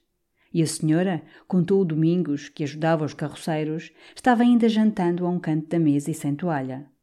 Com tanta confusão na casa, Ega não quis subir. Até logo, disse ele. Vou talvez procurar o Simão Craveiro e falar-lhe da revista. Subiu lentamente o chiado, leu os telegramas na casa à Vanessa. Depois, à esquina da Rua Nova da Trindade, um homem rouco, sumido num paletó, ofereceu-lhe uma senhazinha. Outros, em volta, gritavam na sombra do Hotel Aliança.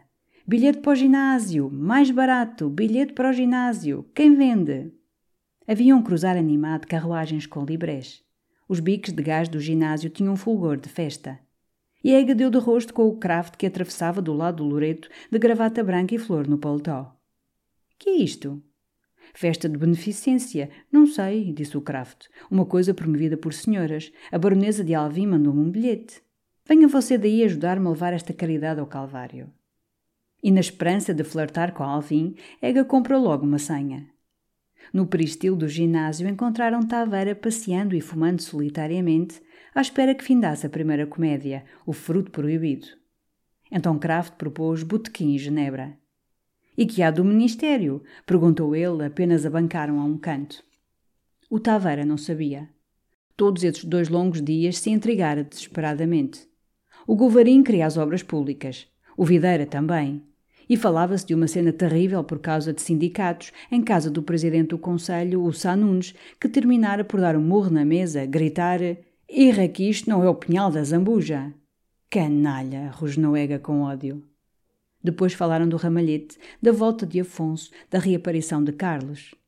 Kraft louvou Deus por haver outra vez, nesse inverno, uma casa com fogões onde se passasse uma hora civilizada e inteligente. Tavera acudiu com o olho brilhante. Diz que vamos ter um centrozinho muito mais interessante ainda, na Rua de São Francisco. Foi o Marquês que me disse. Madame McGran vai receber. Kraft não sabia mesmo que ela já tivesse recolhido da toca. Voltou hoje, disse o Ega. Você ainda não a conhece? Encantadora. Creio que sim. O Taveira vira de relance no chiado, parecera-lhe uma beleza, e um ar tão simpático. Encantadora, repetiu Ega. Mas o fruto proibido findara. Os homens enchiam o peristilo num rumor lento, acendendo os cigarros. E Ega, deixando o Kraft e Taveira com a genebra, correu à plateia para descobrir o camarote de Alvim. Mal erguera, porém, a cortina e assestar o monóculo, avistou de fronte, na primeira ordem, a Coan, toda de preto, com um grande leque de rendas brancas.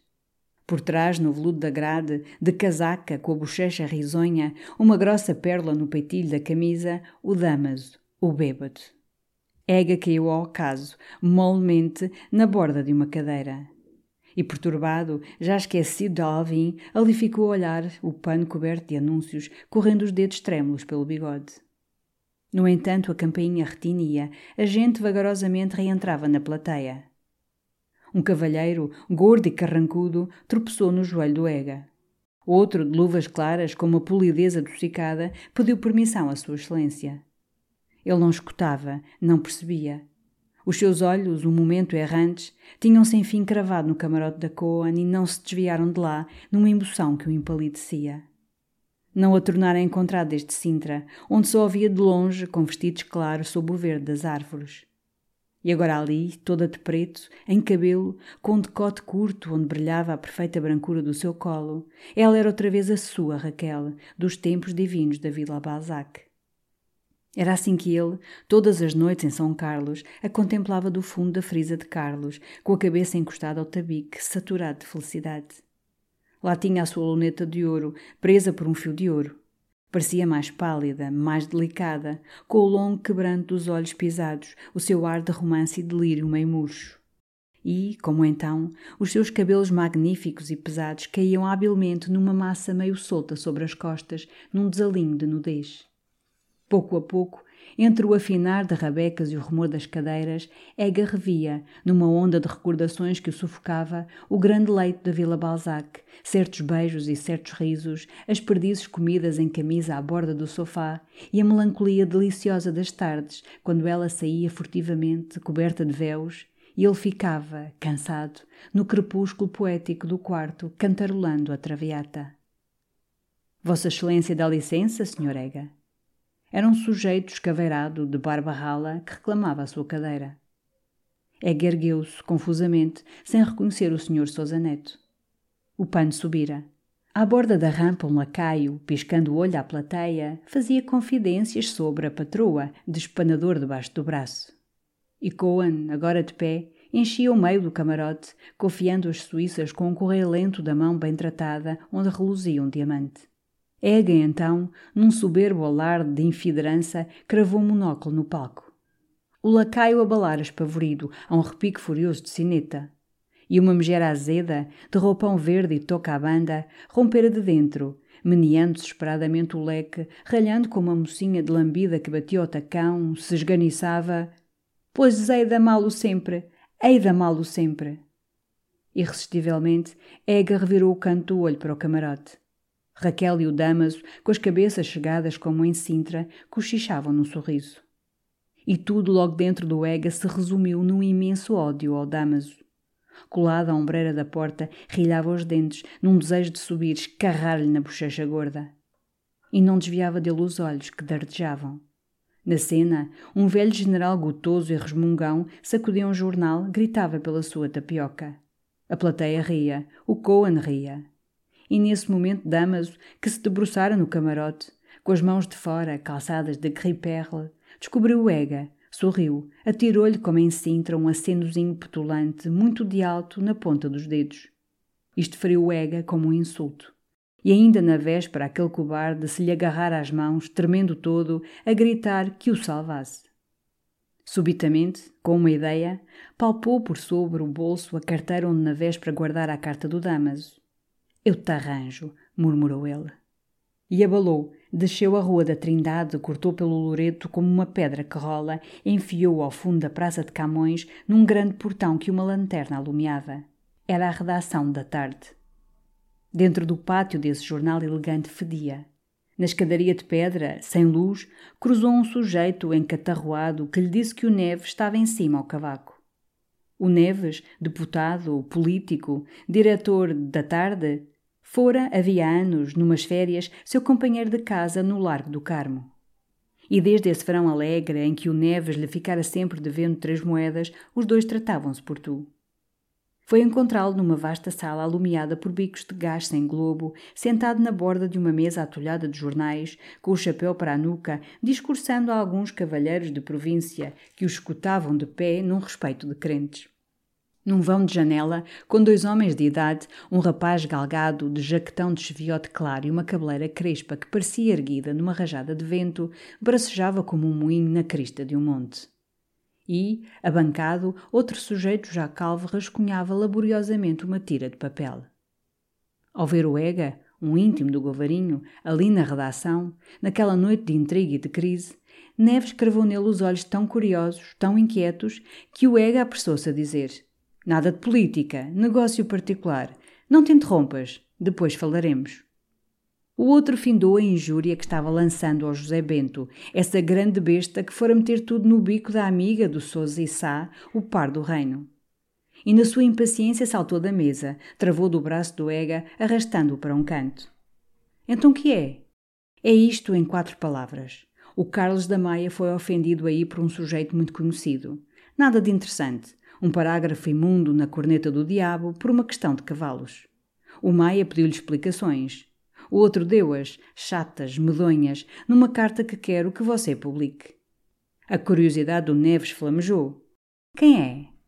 O Damaso. O Neves recuou de assombro. O Damaso? Ora essa! Isso é extraordinário.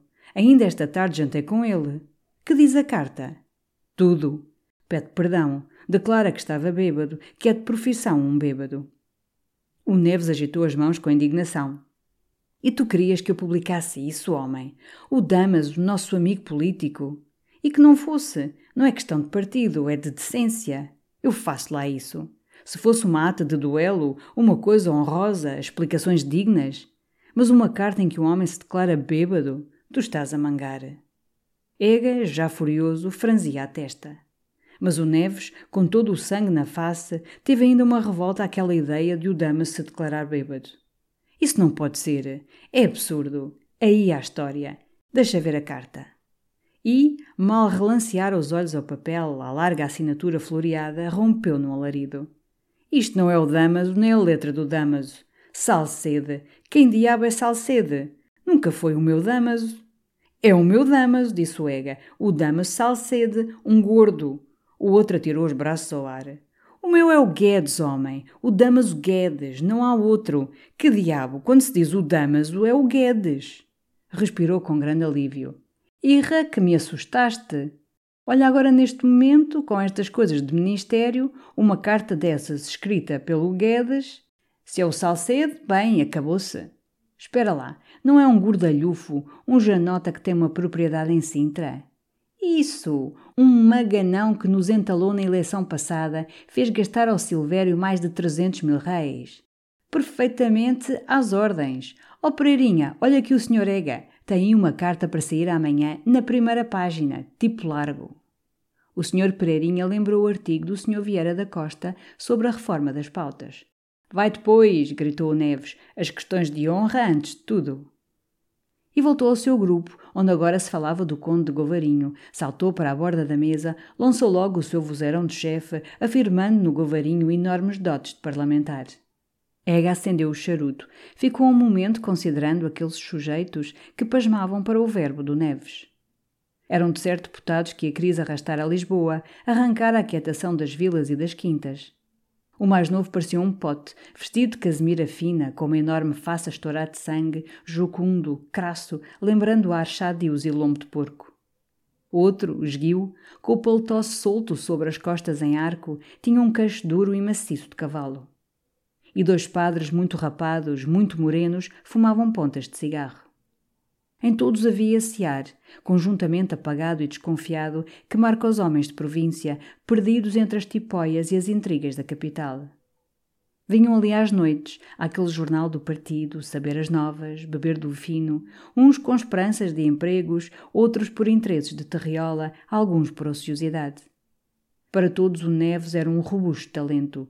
Admiravam-lhe a verbosidade e a tática. De certo gostavam de citar nas lojas das suas vilas o amigo Neves, o jornalista, o da tarde.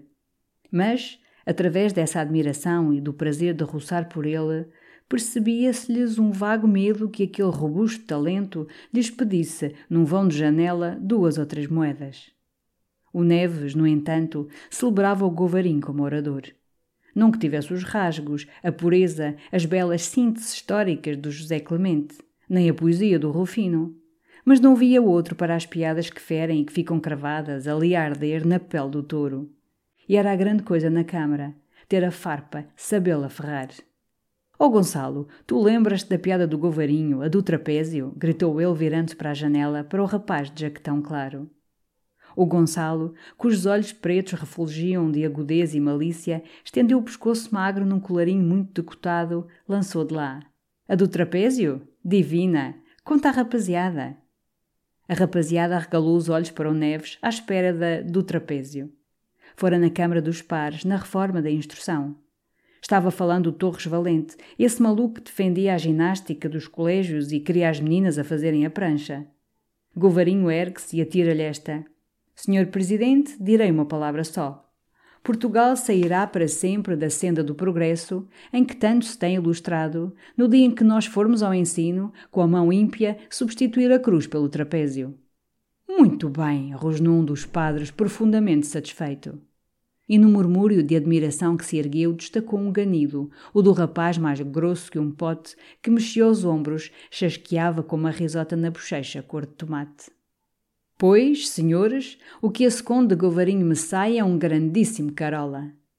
E em redor correram sorrisos entre os cavalheiros de província, liberais e finórios, que achavam aquele fidalgo excessivamente apegado à cruz.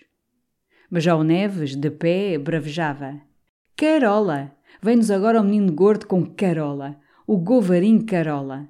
Está claro que tem toda a orientação mental do século. É um racionalista, um positivista. Mas a questão aqui é a réplica, a tática parlamentar. Desde que o tipo da maioria vem de lá com a descoberta do trapézio, Govarinho amigo, ainda que fosse tão ateu como Renan, zás, atira-lhe logo para cima com a cruz. Isto é que é estratégia parlamentar. Pois não é assim, Ega? Ega murmurou através do fumo do charuto. Sim, com efeito, a cruz para isso ainda serve. Mas nesse momento o sujeito calvo, que repelira a tira de papel e se espreguiçava, caído para as costas da cadeira, exausto, pediu ao Sr. João da Ega que falasse à gente e guardasse o seu dinheiro. Ega acercou-se logo daquele simpático homem, tão engraçado, tão querido de todos. Então, na grande faina, Melchior?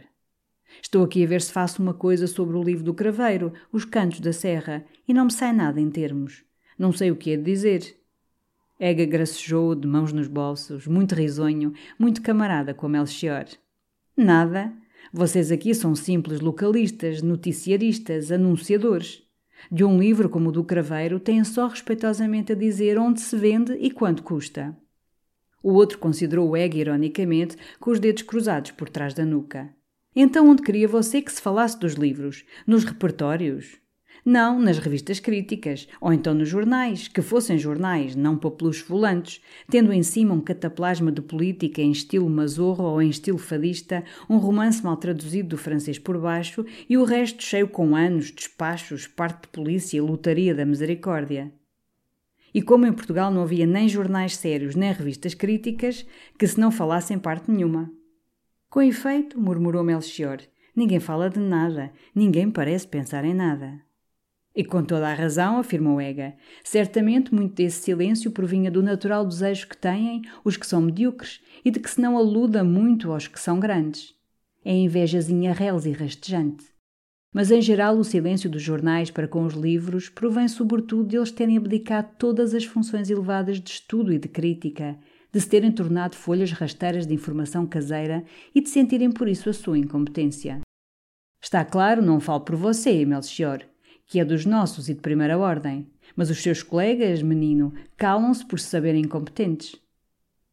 O Melchior ergueu os ombros com um ar cansado e descrente. Calam-se também porque o público não se importa. Ninguém se importa. Ega protestou, já excitado. O público não se importava. Essa era curiosa. O público então não se importa que lhe falem de livros que ele compra aos 3 mil, aos 6 mil exemplares? E isto, dada a população de Portugal, caramba, é igual aos grandes sucessos de Paris e de Londres. Não, Melchiorzinho amigo, não. Esse silêncio diz ainda mais claramente e retumbantemente que as palavras nós somos incompetentes, nós estamos bestializados pela notícia do senhor conselheiro que chegou ou do senhor conselheiro que partiu, pelos high lives, pela amabilidade dos donos da casa, pelo artigo de fundo em descompostura e calão, por toda esta prosa chula em que nos atolamos. Nós não sabemos, não podemos já falar de uma obra de arte ou de uma obra de história, deste belo livro de versos ou deste belo livro de viagens. Não temos nem frases nem ideias. Não somos talvez cretinos, mas estamos cretinizados. A obra de literatura passa muito alto, nós chafurdamos aqui muito embaixo. E aqui tem você, Melchior, o que diz, através do silêncio dos jornais, o cor dos jornalistas. Melchior sorria, enlevado, com a cabeça deitada para trás, como quem goza uma bela área. Depois, com uma palmada na mesa: Caramba, oh Ega, muito bem fala você. Você nunca pensou em ser deputado? Eu ainda outro dia dizia ao Neves: O Ega, o Ega é que era, para atirar ali na câmara a piadinha a Rochefort. Ardia Troia. E imediatamente, enquanto Ega ria, contente, tornando a acender o charuto, Melchior arrebatou a pena. Você está em veia. Diga lá, dite lá, que é de eu pôr aqui sobre o livro do craveiro. Ega quis saber o que escrevera já o amigo do nosso Melchior. Apenas três linhas. Recebemos o novo livro do nosso glorioso poeta Simão Craveiro. O precioso volume, onde cintilam em caprichosos relevos todas as joias deste prestigioso escritor, é publicado pelos ativos editores. E aqui o Melchior emperrara. Melchior não gostava daquele frouxo termo ativos. Ega então sugeriu Empreendedores. Melchior emendou, leu, publicado pelos Empreendedores Editores. Ora sebo, rima! Arrojou a pena, discursoado. Acabou-se. Não estava em verve. E além disso era tarde, tinha a rapariga à espera. Fica para amanhã. O pior é que já ando nisto há cinco dias. Erra. Você tem razão, a gente bestializa-se. É pelo craveiro que é bom rapaz e de mais a mais pertence cá ao partido. Abriu um gavetão, sacou uma escova, rompeu a escovar-se com desespero. E Ega ia ajudá-lo, limpar-lhe as costas cheias de cal, quando entre eles surgiu a face chupada e nervosa do Gonçalo, com a sua gafurinha perpetuamente erguida como por uma rajada de vento. Que está o Egazinho a fazer neste covil da notícia? Aqui a escovar o Sampaio. Estive também a ouvir o Neves, a grande frase do Govarinho. O Gonçalo pulou, com uma faísca de malícia nos olhos negros de algarvio esperto. A da Cruz? Espantosa. Mas há melhor, há melhor. Travou do braço do Ega, puxou-o para um canto da janela. É necessário falar baixo por causa da rapaziada de província. Há outra deliciosa. Eu não me lembro bem, o Neves é que sabe. É uma coisa da liberdade conduzindo à mão o corcel do progresso.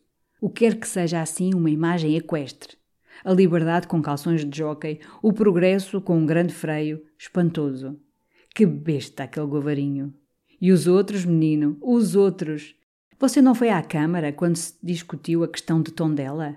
Extraordinário. O que se disse foi de morrer. E eu morro. Esta política, este São Bento, esta eloquência, estes bacharéis matam-me. Querem dizer agora aí que isto por fim não é pior que a Bulgária. Histórias. Nunca houve uma choldra assim no universo. Choldra em que você chafurda, observou o Ega rindo. O outro recuou com grande gesto. Distingamos chafurdo por necessidade, como político, e troço por gosto, como artista. Mas Ega, justamente, achava uma desgraça incomparável para o país esse imoral desacordo entre a inteligência e o caráter. Assim, alistava o amigo Gonçalo como homem de inteligência, considerando o Govarinho um imbecil. Uma cavalgadura, corrigiu o outro. Perfeitamente. E todavia, como político, você quer essa cavalgadura para ministro e vai apoiá-la com votos e com discursos sempre que ela relinche ou escocinha. Gonçalo correu lentamente a mão pela gafurinha com a face franzida. É necessário, homem, razões de disciplina e de solidariedade partidária. Há uns compromissos. O passo quer, gosta dele. Espreitou em roda, murmurou, colado ao ega.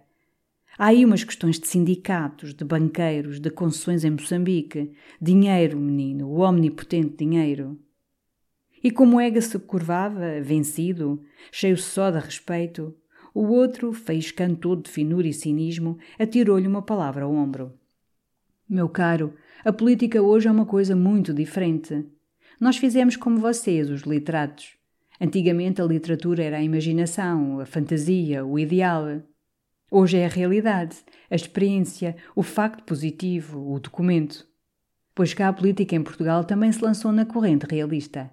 No tempo da regeneração e dos históricos, a política era o progresso, a aviação, a liberdade, o palavrório.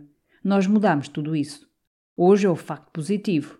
O dinheiro, o dinheiro, o bago, a massa, a rica massinha da nossa alma, menino, o divino dinheiro. E de repente emudeceu, sentindo na sala um silêncio, onde o seu grito de dinheiro, dinheiro, parecera ficar vibrando, no ar quente do gás, com prolongação de um toque de rebate acordando as cobiças, chamando ao longe e ao largo todos os hábeis para o saque da pátria inerte. O Neves desaparecera. Os cavalheiros de província dispersavam, uns enfiando o paletó, outros sem pressa, dando um olhar amortecido aos jornais sobre a mesa. E o Gonçalo bruscamente disse adeus ao Ega, rodou nos tacões, desapareceu também, abraçando ao passar um dos padres a quem tratou de malandro. Era meia-noite, Ega saiu. E na tipóia que o levava ao ramalhete, já mais calmo, começou logo a refletir que o resultado da publicação da carta seria despertar em toda Lisboa uma curiosidade voraz.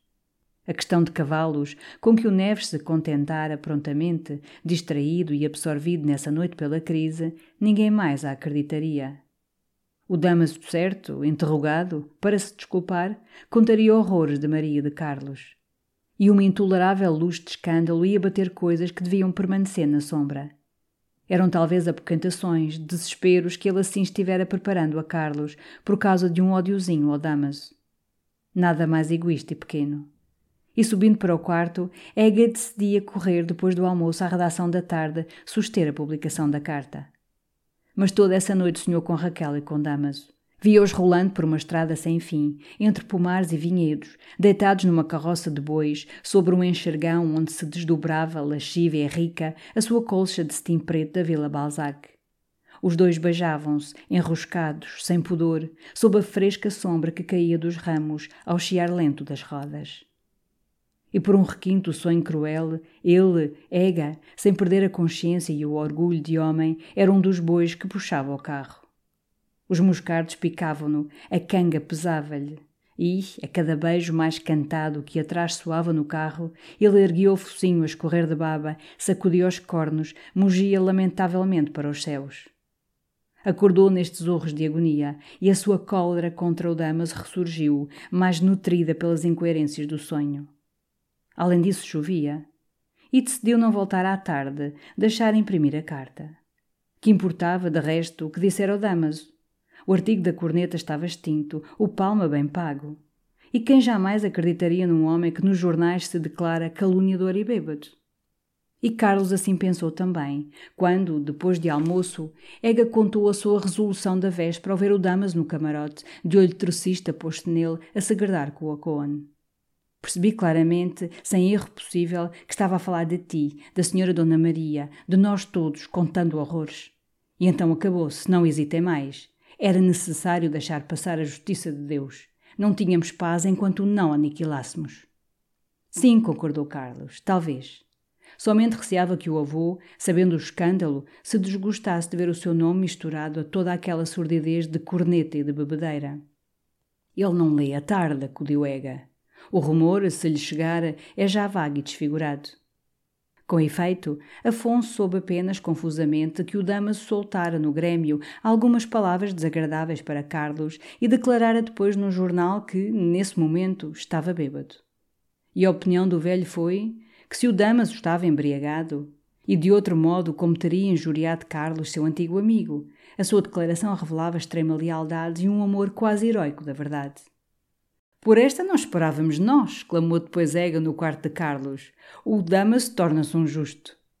De resto, os amigos da casa, sem conhecer o artigo da corneta, aprovavam a aniquilação do Damaso. Só o Kraft sustentou que Carlos lhe devia ter antes dado bengaladas secretas. E o Taveira achou cruel que se dissesse ao desgraçado com um floreto ao peito ou a dignidade ou a vida. Mas dias depois não se falava mais nesse escândalo. Outras coisas interessavam o Chiado e a Casa Havanesa. O Ministério fora formado, finalmente. Govarinho entrava na Marinha, Neves no Tribunal de Contas. Já os jornais do governo caído começavam, segundo a prática constitucional, a achar o país irremediavelmente perdido e a aludir ao rei com azedume. E o derradeiro, esvaído eco da carta do Damaso foi, na véspera do sarau da Trindade, um parágrafo da própria tarde, onde ela fora publicada, nestas amáveis palavras. O nosso amigo e distinto sportman Damaso Salcede parte brevemente para uma viagem de recreio à Itália. Desejamos ao elegante jurista todas as prosperidades na sua bela excursão ao país do canto e das artes.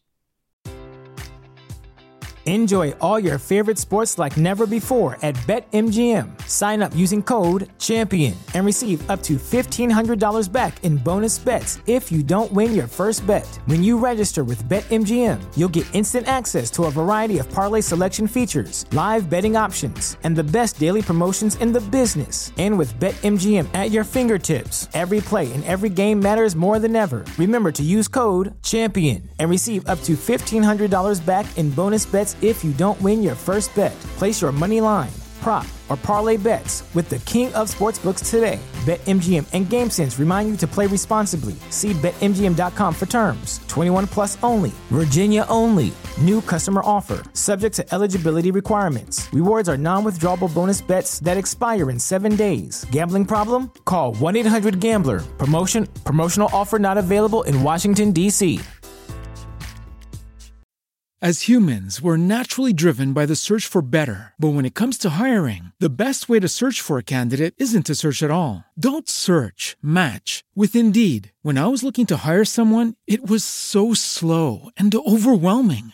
I wish I had used Indeed. If you need to hire, you need Indeed. Indeed is your matching and hiring platform with over 350 million global monthly visitors, according to Indeed data, and a matching engine that helps you find quality candidates fast. Ditch the busy work. Use Indeed for scheduling, screening, and messaging so you can connect with candidates faster. And Indeed doesn't just help you hire faster. 93% of employers agree Indeed delivers the highest quality matches compared to other job sites, according to a recent Indeed survey. And listeners of this show will get a $75 sponsored job credit to get your jobs more visibility at Indeed.com slash podcast. That's Indeed.com slash podcast. Terms and conditions apply.